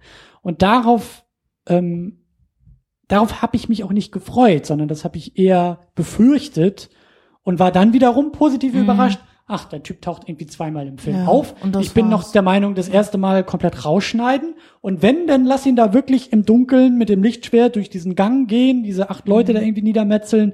Das hat für mich auch noch funktioniert und das war für mich auch okayer Fanservice. Das nehme ich so gerne mit. Äh, wie du auch gesagt hast, Tamino, so, er hat Ärsche getreten und das halt auf sehr schöne und beeindruckende Art und Weise. Und das reicht dann auch. So, das war wirklich, und auch da wieder so im, im, ähm, im Mikromoment sozusagen den, den, die, die, Makroebene perfekt beschrieben, weil es bleibt als Andeutung, es bleibt klein, es, es trägt nichts, es ist halt einfach nur als äh, nettes Gimmick gesetzt. Und meine Befürchtung war, das wird genau andersrum sein. Deswegen, ähm, mir hat das auch gefallen. Ich bin da auch deiner Meinung, wir brauchen Darth Vader nicht mehr. Ähm, das Thema ist durcherzählt. Hier ging es ja auch nicht, genauso wie bei den anderen Figuren, ja nicht um irgendwas tiefergehendes. Äh, er war ja einfach nur als cooler Bösewicht da und das hat gereicht. Und ähm, ja, also Ich, da Ja. stellt sich mir dann die Frage so an euch, wenn wir ja schon ganz viel Filmbesprechung, Rückschau jetzt gemacht haben, was meint ihr? Was hat der Film ausloten wollen? Was bringt er jetzt für das, was noch kommt? Also als nächstes kommt ja dann Episode 8, ja, ich ja richtig so in einem Jahr, da wird dann der, der Haupthandlungsstrang wieder weitergeführt. Das, was in Episode 7 vieles, was offen geblieben ist, vieles, was der Film aus, aus sich heraus noch nicht erklären konnte. Seht ihr da so eine, seht ihr so eine, so eine Art, was soll ich sagen, Universe Bild, also eine Art, nicht mehr World, aber ein, ein, ein, das, das, das Herausbilden eines ganzen, nicht nur der Galaxis, aber eines ganzen Star Wars Universums, mit dem, wo wir sagen, äh, das war der erste Spin-off, es soll ja was zu Boba Fett irgendwie. Ja, erstmal zu Han Solo, kommen, glaub ich, ne? Oder Han Solo Story, wie auch immer. Ja, beides, glaube ich, Ne? kommt. Also, ja. äh, seht ihr, seht ihr, oder seht ihr die Gefahr, dass, dass sich Disney oder dass das Star Wars irgendwie irgendwo anfängt zu verzetteln und irgendwo sagt, äh, da will ich den Erzählsack gleich an Sabine weitergeben, weil du ja so ein bisschen das Ja. Ende hinterfragst. Ich glaube, Ja. wir drei. Ja. Nein, andere aber das- das- das Das kommt da mit brannte, das brennt mir unter den Fingern. ja, da bin ich aber echt gespannt, weil ich da gar nicht, äh, mir gar nicht bewusst war, dass man da irgendwas ambivalent deuten könnte. Doch. Äh, beim, beim zweiten drüber nachdenken.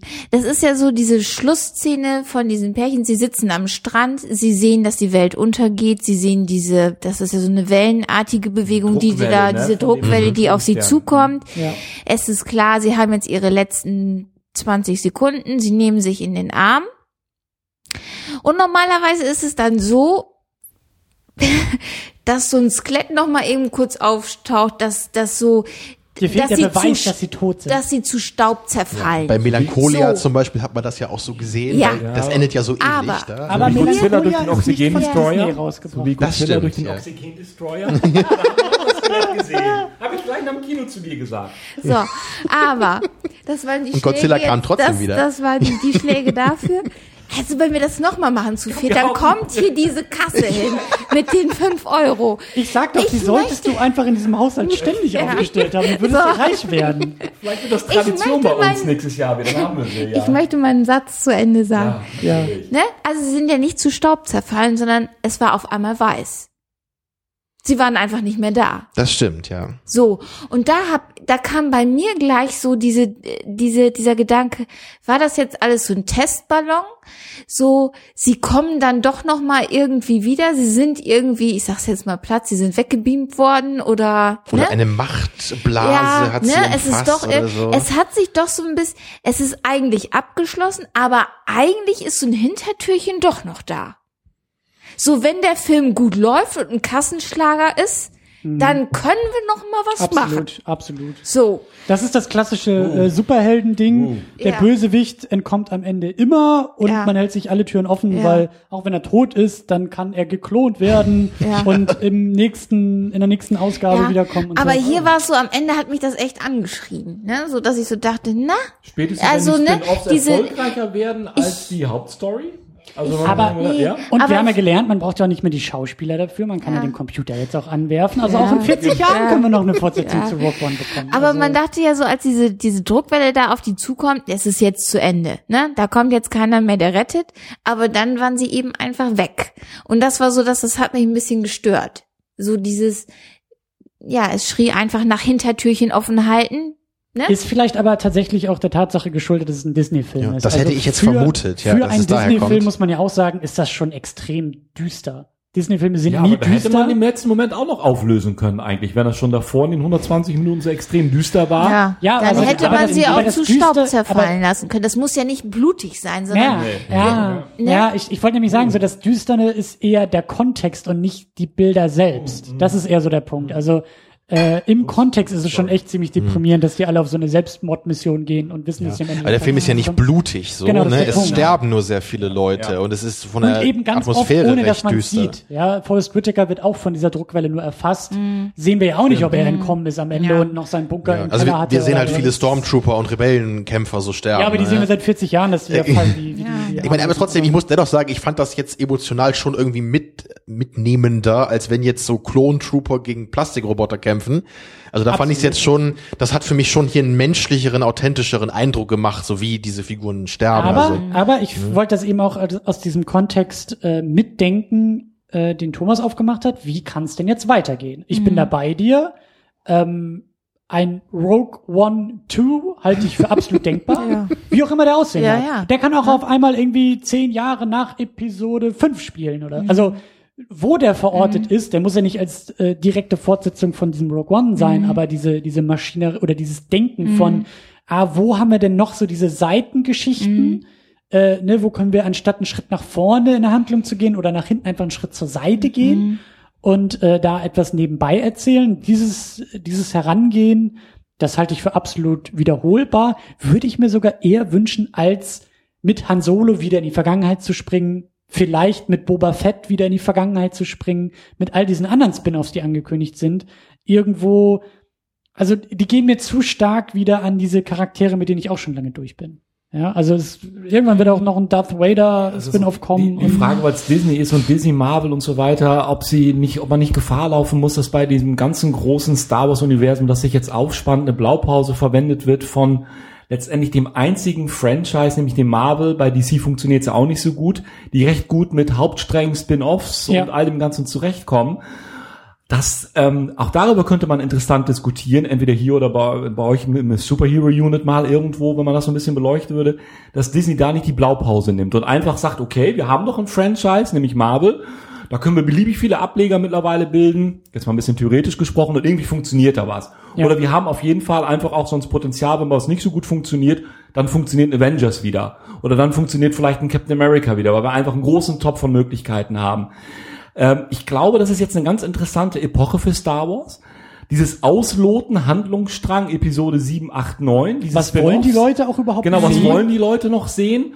Und ähm, ob sie das jetzt nur über, über, ich sag mal, in erster Linie über den kommerziellen Erfolg des Films ausloten oder auch wirklich sagen, sie wollen neuen Regisseuren, neuen Drehbuchautoren, neuen Schauspielern wirklich mal mehr Luft geben, Dinge zu entfalten und auszuprobieren. Das ist, glaube ich, die spannende Frage, die auch über den Erfolg und Misserfolg der nächsten Jahre, Jahrzehnte, du hast ja gesagt, Christian, Star Wars ist hier, um zu bleiben. Ob sich das also dann tatsächlich auch bewahrheitet unterm Strich oder wann ein Sättigungsgefühl und ein Sättigungsgrad erreicht ist und gesagt wird, so, das ist jetzt erstmal durch das Thema. Also Marvel ist auch noch ein gutes Stichwort. Für mich ist Rogue One, um in dieser Marvel-Terminologie zu die bleiben. Kasse machen wir dann aber auch auf. Ich habe dich gerade überhaupt nicht verstanden, weil irgendwas auf diesem Mikrofon, also irgendwie Solidarisch ähm, mitgelacht. Ich werde reich. ja, ja. Ähm, das Rogue One ist Guardians of the Galaxy, ist Ant-Man, ist Doctor Strange.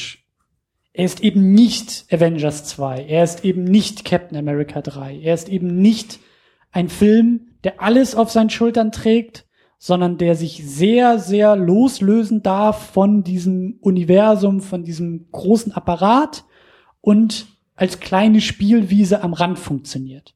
Da darf man mir jetzt auch gerne widersprechen. Natürlich, das Ding ist irgendwo auch super safe.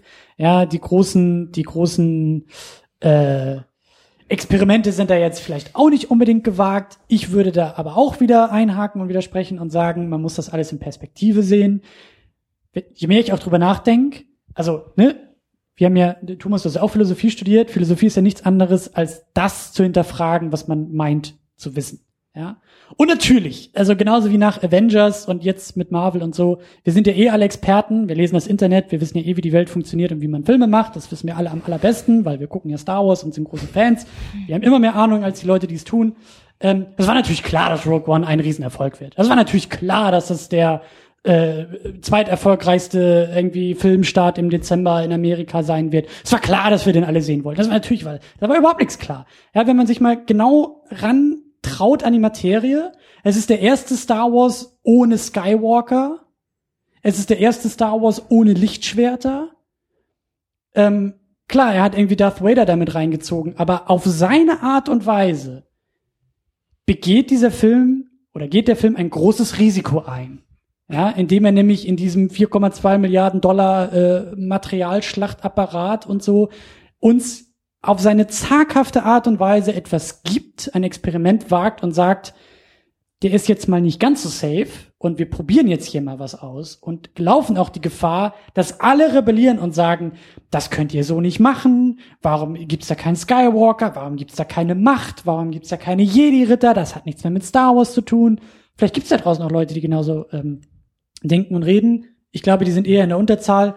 Es war ein Experiment, ja. Das Experiment scheint geglückt zu sein. Genauso ist ja mein Argument, ist auch in diesem Marvel-Apparat immer noch sehr, sehr viel Experimentbereitschaft vorhanden. Man erkennt diese Experimente einfach nur nicht, wenn man immer nur sagt, ah, das ist doch ein Superheldenfilm, ist aber klar, dass ihn jeder gucken will. Ähm, also es ist eine Frage der Perspektive und ich glaube, die Perspektive von Rogue One ist schon eher der Ausbruch aus dem Gewohnten, ist eher der Versuch, etwas zu tun. Ich frage mich halt, also für mich ist die Hauptreihe so sicher wie, wie das Arm in der Kirche. Da wird gar nichts mehr experimentiert. Da habe ich keine Hoffnung, keine Erwartung. Da weiß ich, es ist auf immer und ewig Skywalker, Skywalker, Skywalker. Irgendjemand ist von irgendjemandem der Vater oder die Tochter oder der Onkel oder die Tante. Und das geht immer nur um diese eine Sippschaft, ist geschenkt. Äh, dann kommen die nächsten Spin-offs, die auch wieder diese ganzen alten Charaktere in die Hand nehmen und sagen, jetzt geht's hier auch irgendwie noch mal weiter. Also, worauf ich hinaus will, ist, ich glaube, Rogue One ist ein Experiment im Star Wars-Universum. Ich glaube, es ist das größte Experiment, was wir auf die nächsten zehn Jahre im Star Wars-Universum bekommen werden. Ich glaube, ab jetzt wird es noch safer und noch risikofreier. Ich habe keine große Hoffnung. Haha, Wa- wa- sie ist nicht geweckt worden in mir, Ja. was Star Wars angeht. Aber als Einzelfenomen, als, als Sonderfall sehe ich diesen Film. Ja. Hab meine Unterhaltung bekommen. Das war's. Ich glaube, wir müssen uns dran gewöhnen und ich würde mich bei der Gelegenheit, ich würde mich gerne daran gewöhnen, dass wir Star Wars ab jetzt ruhig etwas breiter definieren dürfen. Denn das Problem ist ja letztendlich, ja, wenn du Star Wars immer nur in den Grenzen von Star Wars an sich definierst und gerade natürlich dann der Episode 4, 5 und 6, weil ja oftmals gesagt wird, 1, 2, 3 lassen wir halt irgendwo weg. Obwohl das natürlich auch nicht gerecht ist, weil es ist das gesamte Universum, was ihr betrachten muss. Dann ist genau das das Problem. Ja, dass wir uns eingestehen müssen, wo wir haben auch über eigene Erwartungen gesprochen. Wie definieren wir und wie wollen wir Star Wars definieren? Wollen wir Absolut. Star Wars eine, eine Chance geben und zu sagen, es darf, wie du jetzt gerade schön schon zusammengefasst hast, es darf auch viel breiter gefasst werden und es darf viel mehr Schauplätze geben. Es darf, es darf äh, Themen abseits von Macht und Je-Design verhandelt werden. Und ähm, das möchte, ich, also auf mein Plädoyer auch an dieser Stelle, das möchte ich auch gerne sehen. Ich möchte Neues entdecken. Ich weiß noch ein bisschen, wie es eben halt war, 77, welcher Hype ausgelöst worden ist. Warum? Weil es Neues zu entdecken gab damals. Weil auf einmal ein Märchen erzählt worden ist, das so noch nicht erzählt worden ist. Das Versatzstück aus ganz vielen anderen Dingen halt in sich getragen hat. Aber das in seiner Gesamtkomposition einfach neu war. Und die Leute einfach begeistert hat. Und ganz lange letztendlich ähm, ja, wurde mit diesen vielen, vielen Referenzen und viel von dem, was damals erfunden worden ist, letztendlich einfach weiter gespielt und weiter verhandelt. Ich würde mich freuen, wenn wir von Jahr zu Jahr sehen, dass wir den Begriff Star Wars einfach hier breiter definieren dürfen. Absolut, da bin ich voll bei dir. Das wünsche ich mir auch. Wenn wir jetzt uns entscheiden, morgen hier zu demonstrieren und für Star Wars auf die Straße zu gehen, dann steht genau das auf meinem Schild. Dann würde ich auch sagen, die Hoffnung ist in mir entfacht. Star Wars kann mehr sein als Jedi und Lichtschwerter. Aber äh, also ne, aber der Pessimist in mir sagt, ich glaube nicht, dass wir das nochmal bekommen. werden. Aber das finde ich sehr schön. Also genau zu diesem Punkt wollte ich jetzt eigentlich auch nochmal. Also ähm, die Frage ist jetzt, na eben, das haben wir ja schon gestellt, ne? was, was ist Star Wars? Und vor allem ist für mich da jetzt auch wichtig diese Frage nach dem Fanservice, so, weil das habe ich jetzt in den ersten Kritiken, habe ich das immer viel rausgelesen, da gibt's viel Streitpotenzial. Also manche Leute sagen halt, das, das sei irgendwie nicht Star Wars, ne, aus den Gründen, die wir eben so angesprochen haben, so, ne, das, das fühlt sich so anders an, das ist alles so ernst, ne, da gibt's keine Jedi, gibt's keine Macht und so weiter. Die Figuren sterben alle am Ende, es interessiert mich nicht, warum soll ich mich für die interessieren, wenn die nicht noch in 15 anderen Filmen auftauchen? Ne, sowas kann man eben anführen anscheinend. Und gleichzeitig gibt's dann eben die anderen Leute, die sagen, das ist ja nur für Star Wars Fans gemacht, das ist ja nur Fanservice. Da gibt's eben die Mon Calamari, da gibt's die AT-ATs, ne, da gibt's Darth Vader und es ist ja nichts eigenes. Der, der Film ist 0,0% originell, sagen dann manche wieder. Und das sind alles so, so krasse Statements, finde ich, so, wo ich immer schon echt denke, das ist so die Internetmentalität auch wieder, das halt so rauszuhauen, so in dieser Form. Und da würde ich mich jetzt eben auch noch mal gerne von euch ein bisschen weiterbilden lassen, wie, wie ihr denn so, ja, Star Wars irgendwie definieren würdet und, und ab wann das halt für euch Fanservice ist. Und dann kann ich ja vielleicht mal anfangen, wie ich das halt so empfinde und dann sagt ihr mir, ob ihr das auch so seht oder ob ich das, das Wort irgendwie anders definiere.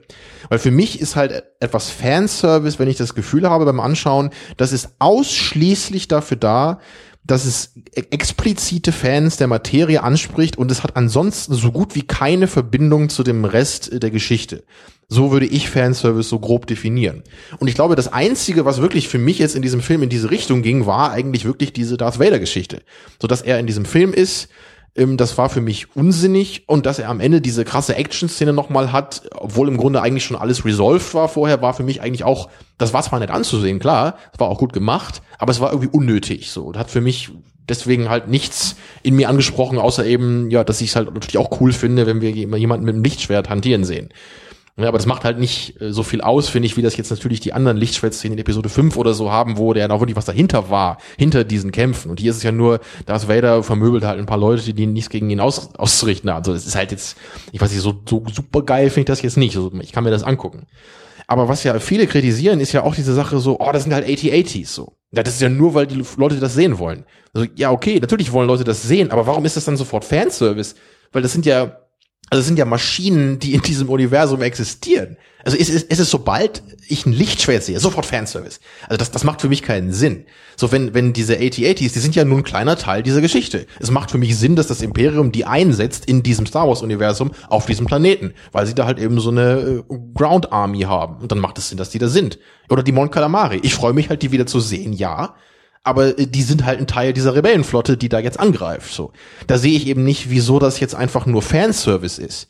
Das ist für mich was anderes, äh, wie, wie es eben bei Episode 7 war, weil da habe ich bei zig so integralen äh, Bestandteilen des Plots das Gefühl gehabt, dass ich das alles schon kenne und dass der Film mir auch eigentlich keine richtige Geschichte erzählen will, sondern hauptsächlich darauf ähm, sich beruft, was ich denn früher schon mal empfunden habe bei diesen Figuren. Da ist immer dieses da ist Han Solo wieder. Und dann sagt er, look Chewie, we are home.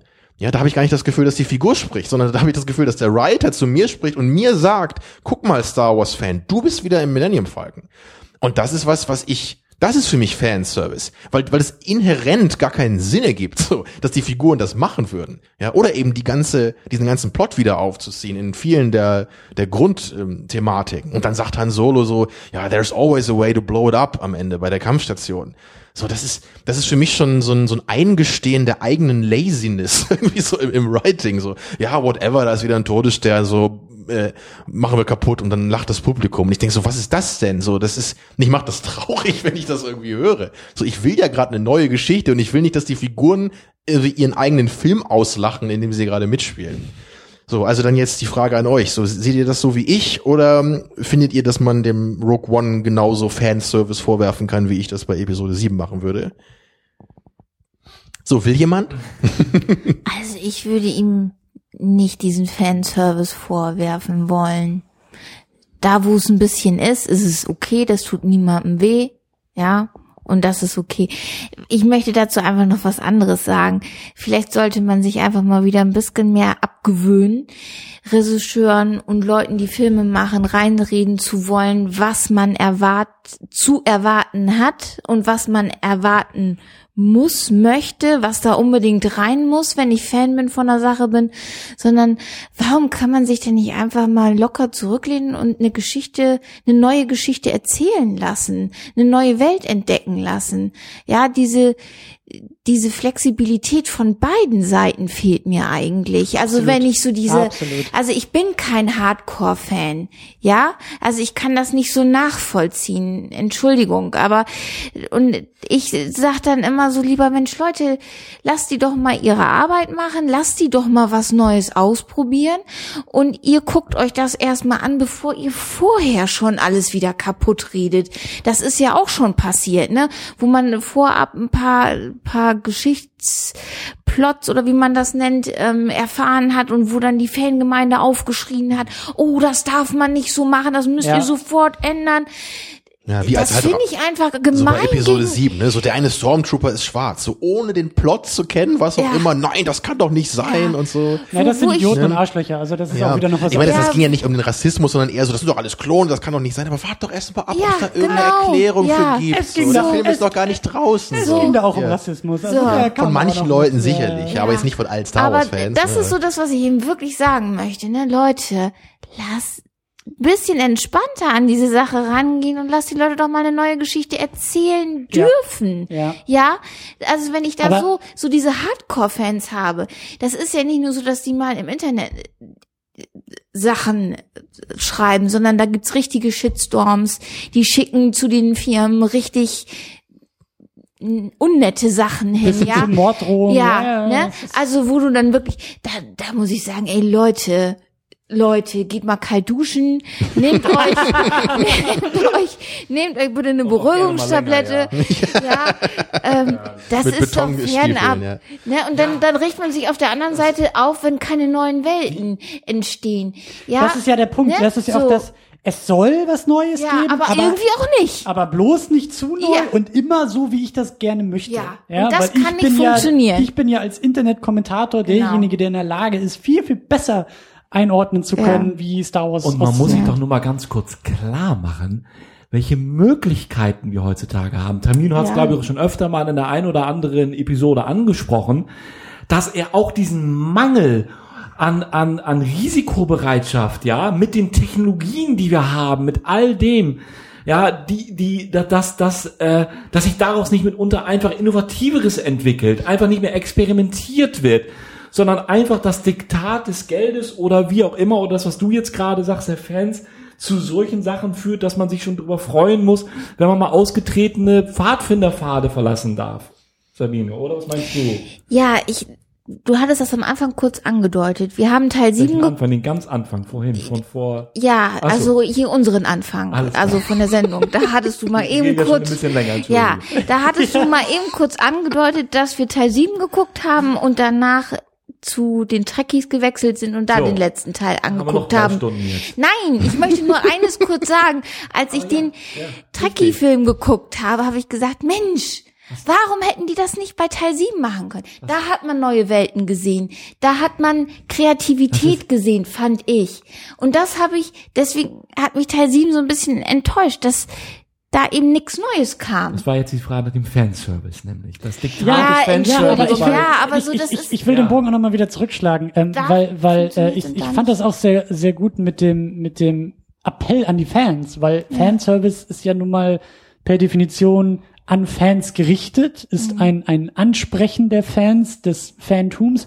Ich habe ja, ich glaube, wir sind jetzt eh schon irgendwie dabei, die Hälfte des Egal. Publikums zu verlieren, kann die andere Hälfte auch noch irgendwie mal irgendwie vor den Karren pissen. Ich habe ich hab echt, ich habe so ein riesengroßes Problem ähm, mit äh, dem, dem, ähm, ja, da kann man mir wahrscheinlich auch wieder was vorwerfen, aber Fan sein einer Sache heißt für mich mehr als alles sabbernd anzuhimmeln, was Ja. aus einer Richtung kommt, die ich kenne, sondern es heißt den höchsten Anspruch an eine Sache anlegen. Ich bin, da kommt wieder der nächste Schein ins Glas, ja, ich bin ein riesengroßer Superman-Fan. Ich denke ständig über die Figur nach, über die Filme, über alles, was da rauskommt. Wenn mir Zack Snyder da wieder mit seinen Filmen vor den Karren pisst, dann, dann, dann springe ich da rein, denn, dann, also mein Ziel ist es, nicht den Superman-Film zu bekommen, den ich mir in meinem Kopf seit 20 Jahren irgendwie ausmale. Mein Ziel ist es, das Beste zu kriegen, was nur irgendwie in dieser Welt möglich ist. Und Zack Snyder kann einen besseren Superman-Film machen, auf seine Art und Weise, wenn man ihn lassen würde. Und das ist so das Ding, ich habe oft den Eindruck, dass das in Fankreisen tatsächlich nur sabbernd darüber geredet wird, wie viele Lichtschwerter in dem Film Ja. vorkamen. Und wie du gesagt hast, es ist auch in meinen Augen ein Riesenproblem. Ja, Online-Kultur, Online-Diskurs, den es immer weniger gibt, ist, weil immer mehr geschrien wird. Es werden ja schon diese die ganzen Reaktionen auf Trailer, die völlig unreflektiert wirklich nur noch sabbern und sagen, oh, ich habe Mixwing erkannt. Äh, das ist kein Diskurs, das ist keine Auseinandersetzung mehr mit einer Sache. Das ist halt blindes Abfeiern oder auch nicht abfeiern. Und da, mir, mir fehlt, mir fehlt die Selbstkritik. Ja, mir fehlt wirklich dieser Drang eines Fantums zu sagen, wir, wir hieven das, was wir lieben, zu höheren und zu besseren. Ja, das sehe ich halt so selten, weil alles wird so mit Kurzschluss verfahren, es wird sofort reagiert, es ist sofort furchtbar, es ist sofort das Schlimmste auf der ganzen Welt und mhm. noch schlimmer als AIDS und Krebs zusammen und, und so wird irgendwie nur noch diskutiert. Ja, wie du gesagt hast, dann kommen da so ein paar Newsfetzen raus. Nein, das kann man so nicht machen, das ist kein mhm. Star Wars mehr. Und ich denke mir auch immer, ja, Freunde, vor zehn Jahren haben alle auch gesagt, Heath Ledger als der Joker ist das Schlimmste, was man machen kann. Mhm. Furchtbar, furchtbar, furchtbar. Dann haben wir alle abgewartet, den Film gesehen und jetzt ist natürlich jetzt ne, so Trump-mäßig, das habe ich nie gesagt, das habe ich nie so behauptet. Ich war schon immer der Meinung, dass es das Beste aller Zeiten ist. Mhm. Und ich habe auch schon dir, Tamino, von den Memberberries erzählt. Ich will sie hier nur auch noch mal kurz erwähnen. äh, South Park, ich bin halt großer Fan von South Park und so. Oh. Und in der neuen Staffel haben sie da einen, einen, einen sehr, sehr klugen Kommentar auf dieses nostalgische,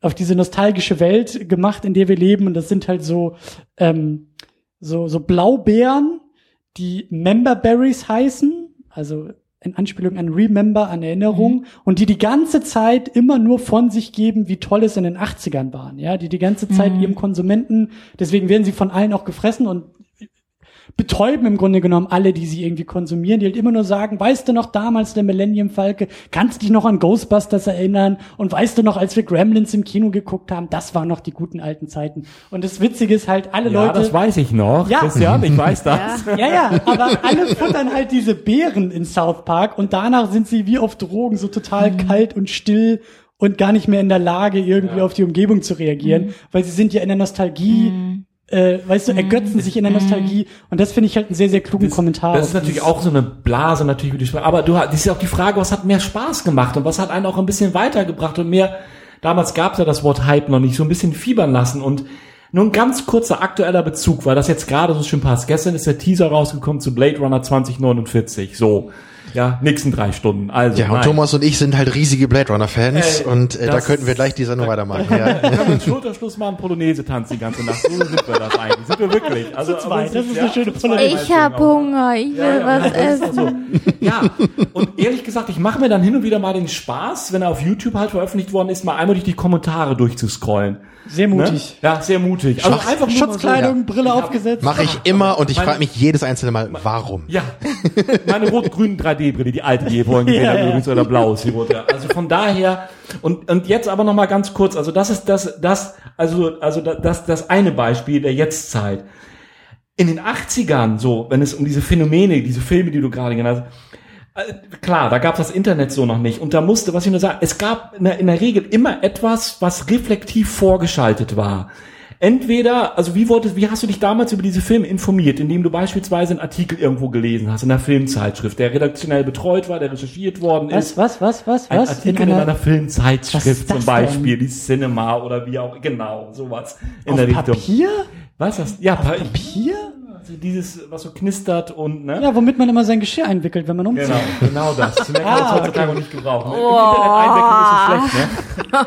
Und das wollte ich aber damit sagen. Also das, das war eine ganz andere, das war, du hast diese, diese Information nicht instant bekommen und in der Regel also auch nicht so ungefiltert, sondern es wurde in einer ein oder anderen Art und Weise der Film besprochen oder du hast es im Fernsehen mal gesehen, im Kino. Es wurde moderiert. Es wurde, ja. es wurde, Dankeschön. Ja.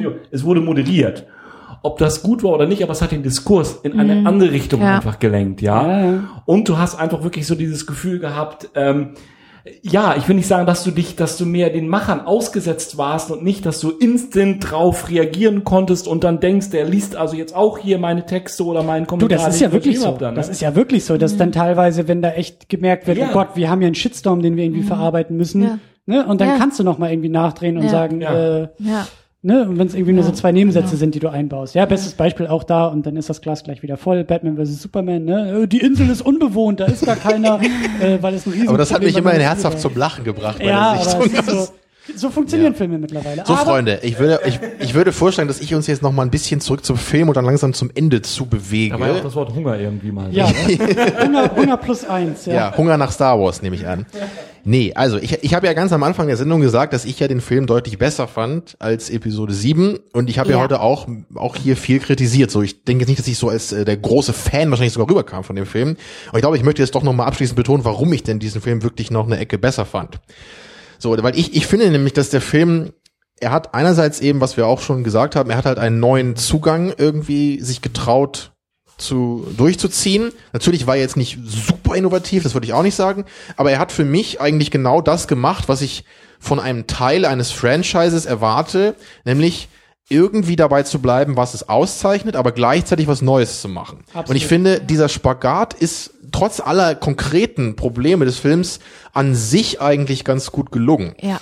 Ich kann das jetzt noch mal ganz kurz als Gegenbeispiel bei äh, bei Star Trek halt anführen, was ich ja, ich bin ja auch großer Trekkie und was mich eben bei den Star Trek Filmen ganz oft gestört hat, ist, dass sie dass sie die gleichen Figuren haben wie Bei in der Serie. Filmen, bei den J.J. Abrams Neuverfilmungen. Das 2000. auch, ja, aber das, das fing halt schon bei den TNG-Filmen an, da wollte ich jetzt so ein Beispiel nehmen, und zwar von Okay. dem, von dem First Contact. So, den mögen halt viele sehr gerne. So, der, der, das ist halt auch einfach ein, wenn man den als Science-Fiction-Action-Film sieht, dann ist das ein, ein toller Blockbuster, glaube ich. So, der sieht auch heute immer noch ganz gut aus von den Effekten, ne? da gibt's ja diese Borg und so diese Zeitreise.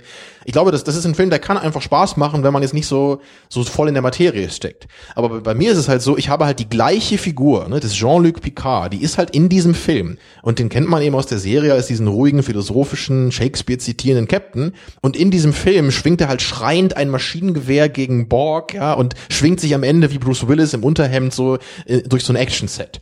Und das ist halt was, was für mich, das geht für mich so nicht zusammen. Also ich sage ja nicht, Star Trek darf nichts anderes sein, als wir das jetzt genau in TNG hatten oder sowas. Ne? Und die, die or- originale Serie war so das Prequel dazu und bei TNG war es dann genau perfekt und danach wurde es halt immer schlechter oder so. Das würde ich halt nicht sagen. Aber ich habe halt trotzdem ein Problem, wenn so die gleiche Figur ne, plötzlich völlig anders ist in so einem Film. Aber Rogue One macht ja genau das nicht, sondern Rogue One nimmt sich was, was ja auch Star Trek ist, äh, Star Wars natürlich. Also der, der dunklere Ton, der kommt ja nicht einfach aus dem Nichts. Das gab's ja schon immer bei Star Ja. Wars. Und deswegen verstehe ich halt nicht, wie manche Leute dem Film auch vorwerfen, oh, das ist alles so dunkel, das ist so ernst. Wieso macht das denn nicht mehr Spaß? Und das ist gar nicht mehr so ein Adventure-Film wie Episode 6. Star Wars war nicht nur das. Star Wars hatte auch in Episode 4, da, da bringt der Todesstern, zerstört den ganzen Planeten, Milliarden sterben. Es gibt eine Erschütterung in der Macht, Obi-Wan muss sich hinsetzen, das wird auch ernsthaft behandelt. Das gibt's auch. Natürlich, äh, dann in Episode 6 gibt's eher die Evox, das ist dann ein bisschen kinderfreundlicher und sowas, ja, oder es gibt Jar Jar Binks dann eben bei Episode 1. Es hat Gleichzeitig verhandelt aber Luke und der Imperator die tiefsten philosophischen. Äh, nee, ist ja wirklich Also so. es hat, Da es hat eben diese beiden Dimensionen und ich, ich sehe überhaupt nicht, wo das Problem ist, wenn sich jetzt Rogue One dazu entscheidet, eine dieser Dimensionen, nämlich die etwas ernsthaftere im Ton, die zu äh, verstärken und sich eher darauf zu konzentrieren. Und er ist ja immer noch nur ein Teil eines großen Franchises. Da sehe ich halt nicht das Problem drin. Ich sehe, das ist ja nicht plötzlich was vollkommen anderes. Es ist nur ein Aspekt, den Star Wars von vielen ausgezeichnet hat. Und es, es muss halt für mich nicht jeder Star Wars Film alle Elemente beinhalten, die irgendwie mit Star Wars zu tun haben. Deswegen kann sich Rogue One auch erlauben, auf die Lichtschwerter größtenteils zu ver äh, ähm, sich ähm, also darauf zu verzichten. Absolut. Ne, und das das finde ich deswegen eben gut gemacht. Der Film hat eine hat eine Nische in gewisser Weise im Star Wars Universum. Er erzählt eine Geschichte, die haben wir auch gesagt, nicht super wichtig ist, die nicht super erzählt werden muss, aber es funktioniert. Die Geschichte interessiert mich mehr als ein Rehash von Episode 4 zu sehen, wie es bei 7 der Fall war.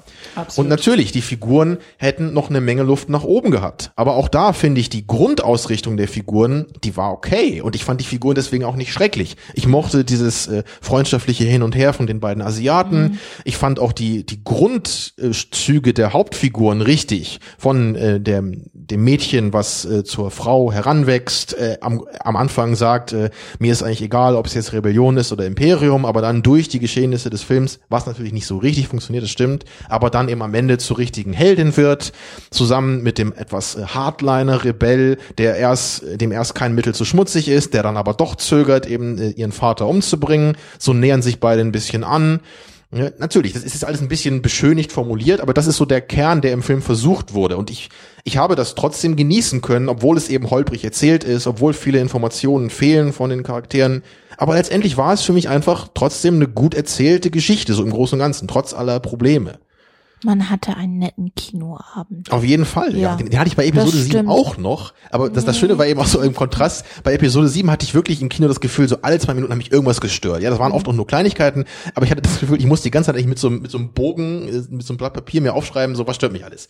Bei Rogue One war es halt eher so, es gab so größere Sachen, die haben nicht so ganz funktioniert, aber ich konnte mich trotzdem zurücklehnen und sagen, okay, ich sehe jetzt, dass der Film ist nicht wie aus einem Guss erzählt, der, der Film hat nicht die tiefsten Figuren, ist ein Problem, aber ich lehne mich jetzt trotzdem zurück. Ich kann das genießen, was der Film mit mir macht. Und ich habe am Ende dann auch noch eine wundervolle, große, epische, toll inszenierte Actionsequenz gesehen, die auch Star Wars so ähm, in dem Ausmaß auch noch nicht wahrscheinlich gesehen hat vorher. Für mich klingt es so, als ob du sagst, Rogue One trifft die richtigen Entscheidungen, ist ein bisschen tricky bei der Umsetzung. Mhm. Episode 7 trifft die falschen Entscheidungen, die er dann aber doch ganz gut umsetzt. Ja, so würde ich es wirklich sagen. Also wirklich so das erste Meeting im Hause Disney, was da geführt wurde. Was machen wir jetzt? Wie geht Star Wars weiter? So das erste Meeting zu Episode 7. Da sind schon die falschen Entscheidungen getroffen worden.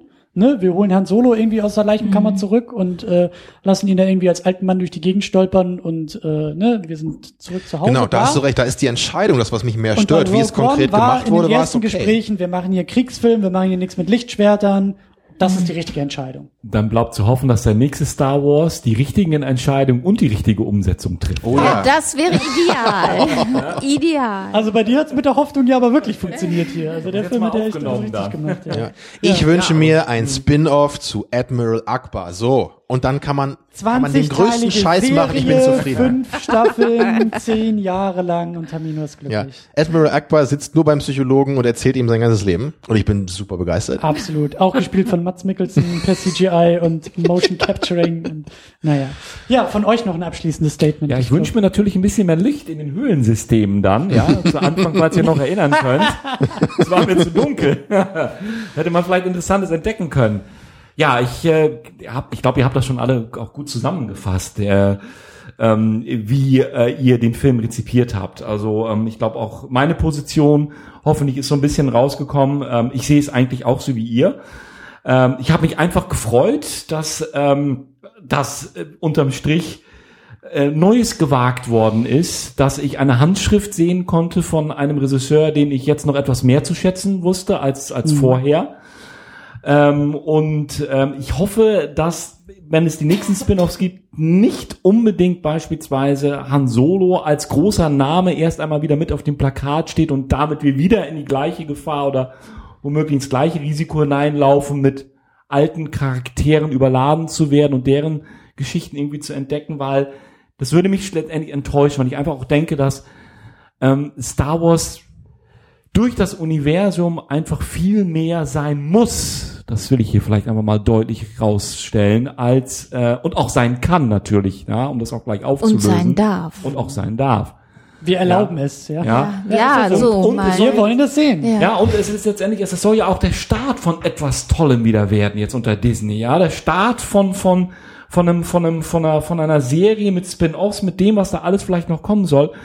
Und ich möchte mich da gerne äh, überraschen lassen und ich möchte mich auch gerne mitreißen lassen und ich glaube einfach und, und bin, bin jetzt einfach mal ganz positiv und sag mal, wir haben ja noch bald Weihnachten, Zeit der Wunder und so weiter, ja, ja, das, das Zeit also der die- Hoffnung. Zeit der Hoffnung, Zeit der, naja, Macht, aber der Magie auf jeden Fall, ähm, dass äh, Star Wars das ruhig wagen darf und ähm, dadurch nur eins gewinnen kann, und zwar Zugewinn an eigener Identität und äh, an äh, dem, dass wir wirklich noch lange Jahre Freude an dem Franchise haben werden und nicht, dass wir uns so treffen, immer oder wieder treffen müssen wie damals nach Episode 7, glaube ich, wo es ein großes Konsens durch die Reihen gab, zu sagen, okay, es war ein Versuch, aber Wenn's es hat so halt für viele Leute nicht ja. richtig funktioniert.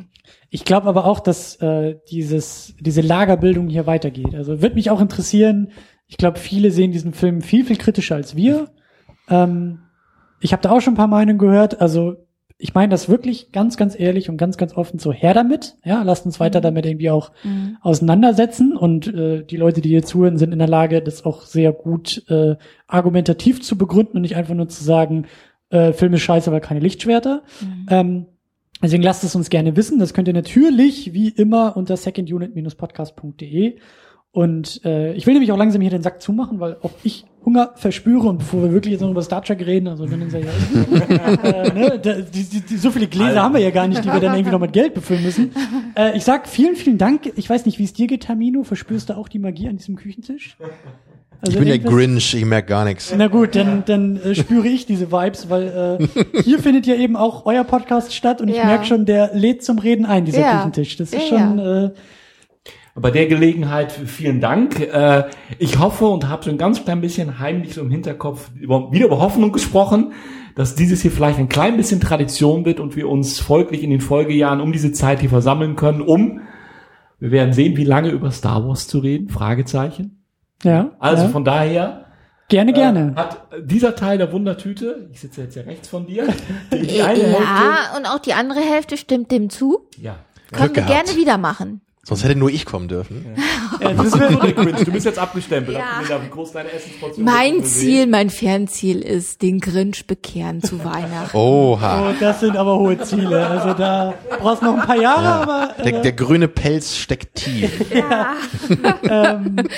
War das nicht das Schuppen vorhin, Termino? Oh ja. so, so, so, so, so. Es gibt Das sage ich dir immer. Und außerdem, ein, eins muss ich noch sagen, außerdem möchte ich dann meine 5-Euro-Kasse hier auf den Tisch stellen Absolut. dürfen, damit die dann voll Okay, wir wird. sehen, Also absolut. von daher, damit ich dann reich werde, müssen wir das, Folgejahr. müssen wir das wiederholen, ja. Aber so toll, dass ihr da seid. Ja. Und auch noch einen Augenblick bleibt. Dankeschön. Ja, danke für Ja, die Einladung klasse. und danke auch fürs Zuhören, wer es irgendwie durch diese, ich glaube, mittlerweile drei Stunden geschafft hat. Äh, Respekt. Ja, aber es geht ja auch um Star Wars. Das kann man nicht in zehn Minuten machen. Äh, wir brauchen die Zeit. Ja, vielen Dank fürs Zuhören, vielen Dank fürs Ja. hier sein dürfen und äh, see you on the other side, weil das Jahr ist ja auch schon bald vorbei und ähm, äh, Holiday Specials gibt's noch jede Menge bei uns in den nächsten Tagen. ja, ich habe mit Arne irgendwie auch, glaube ich, drei Stunden voll gemacht auf Tape und dann mit Jan noch zum deutschen Film und mit dir Termin und Hat Arne sich mal wieder kurz gefasst, ja? ja, das ist der legendärste Satz in diesem, äh, in diesem Holiday Special. Arne, der sagt, oh, ich muss da mal ganz kurz ausschweifen, aber ich mach's aus ganz kurz. So, hm, Arne, ja, netter Versuch. Äh, also da wird auch noch einiges kommen zwischen den Jahren und im neuen Jahr geht's dann natürlich auch wieder weiter, aber ähm, ja, bis dahin müssen wir erstmal Pläne schmieden und Dinge machen und äh, ja. Aber Jahreswechsel und so und ihr kommt auch gut rüber und wir alle und äh, Star Wars ist zurück und äh, wir auch und äh, bis dahin, tschüss. Macht's gut. Tschüss. Tschüss. Ciao.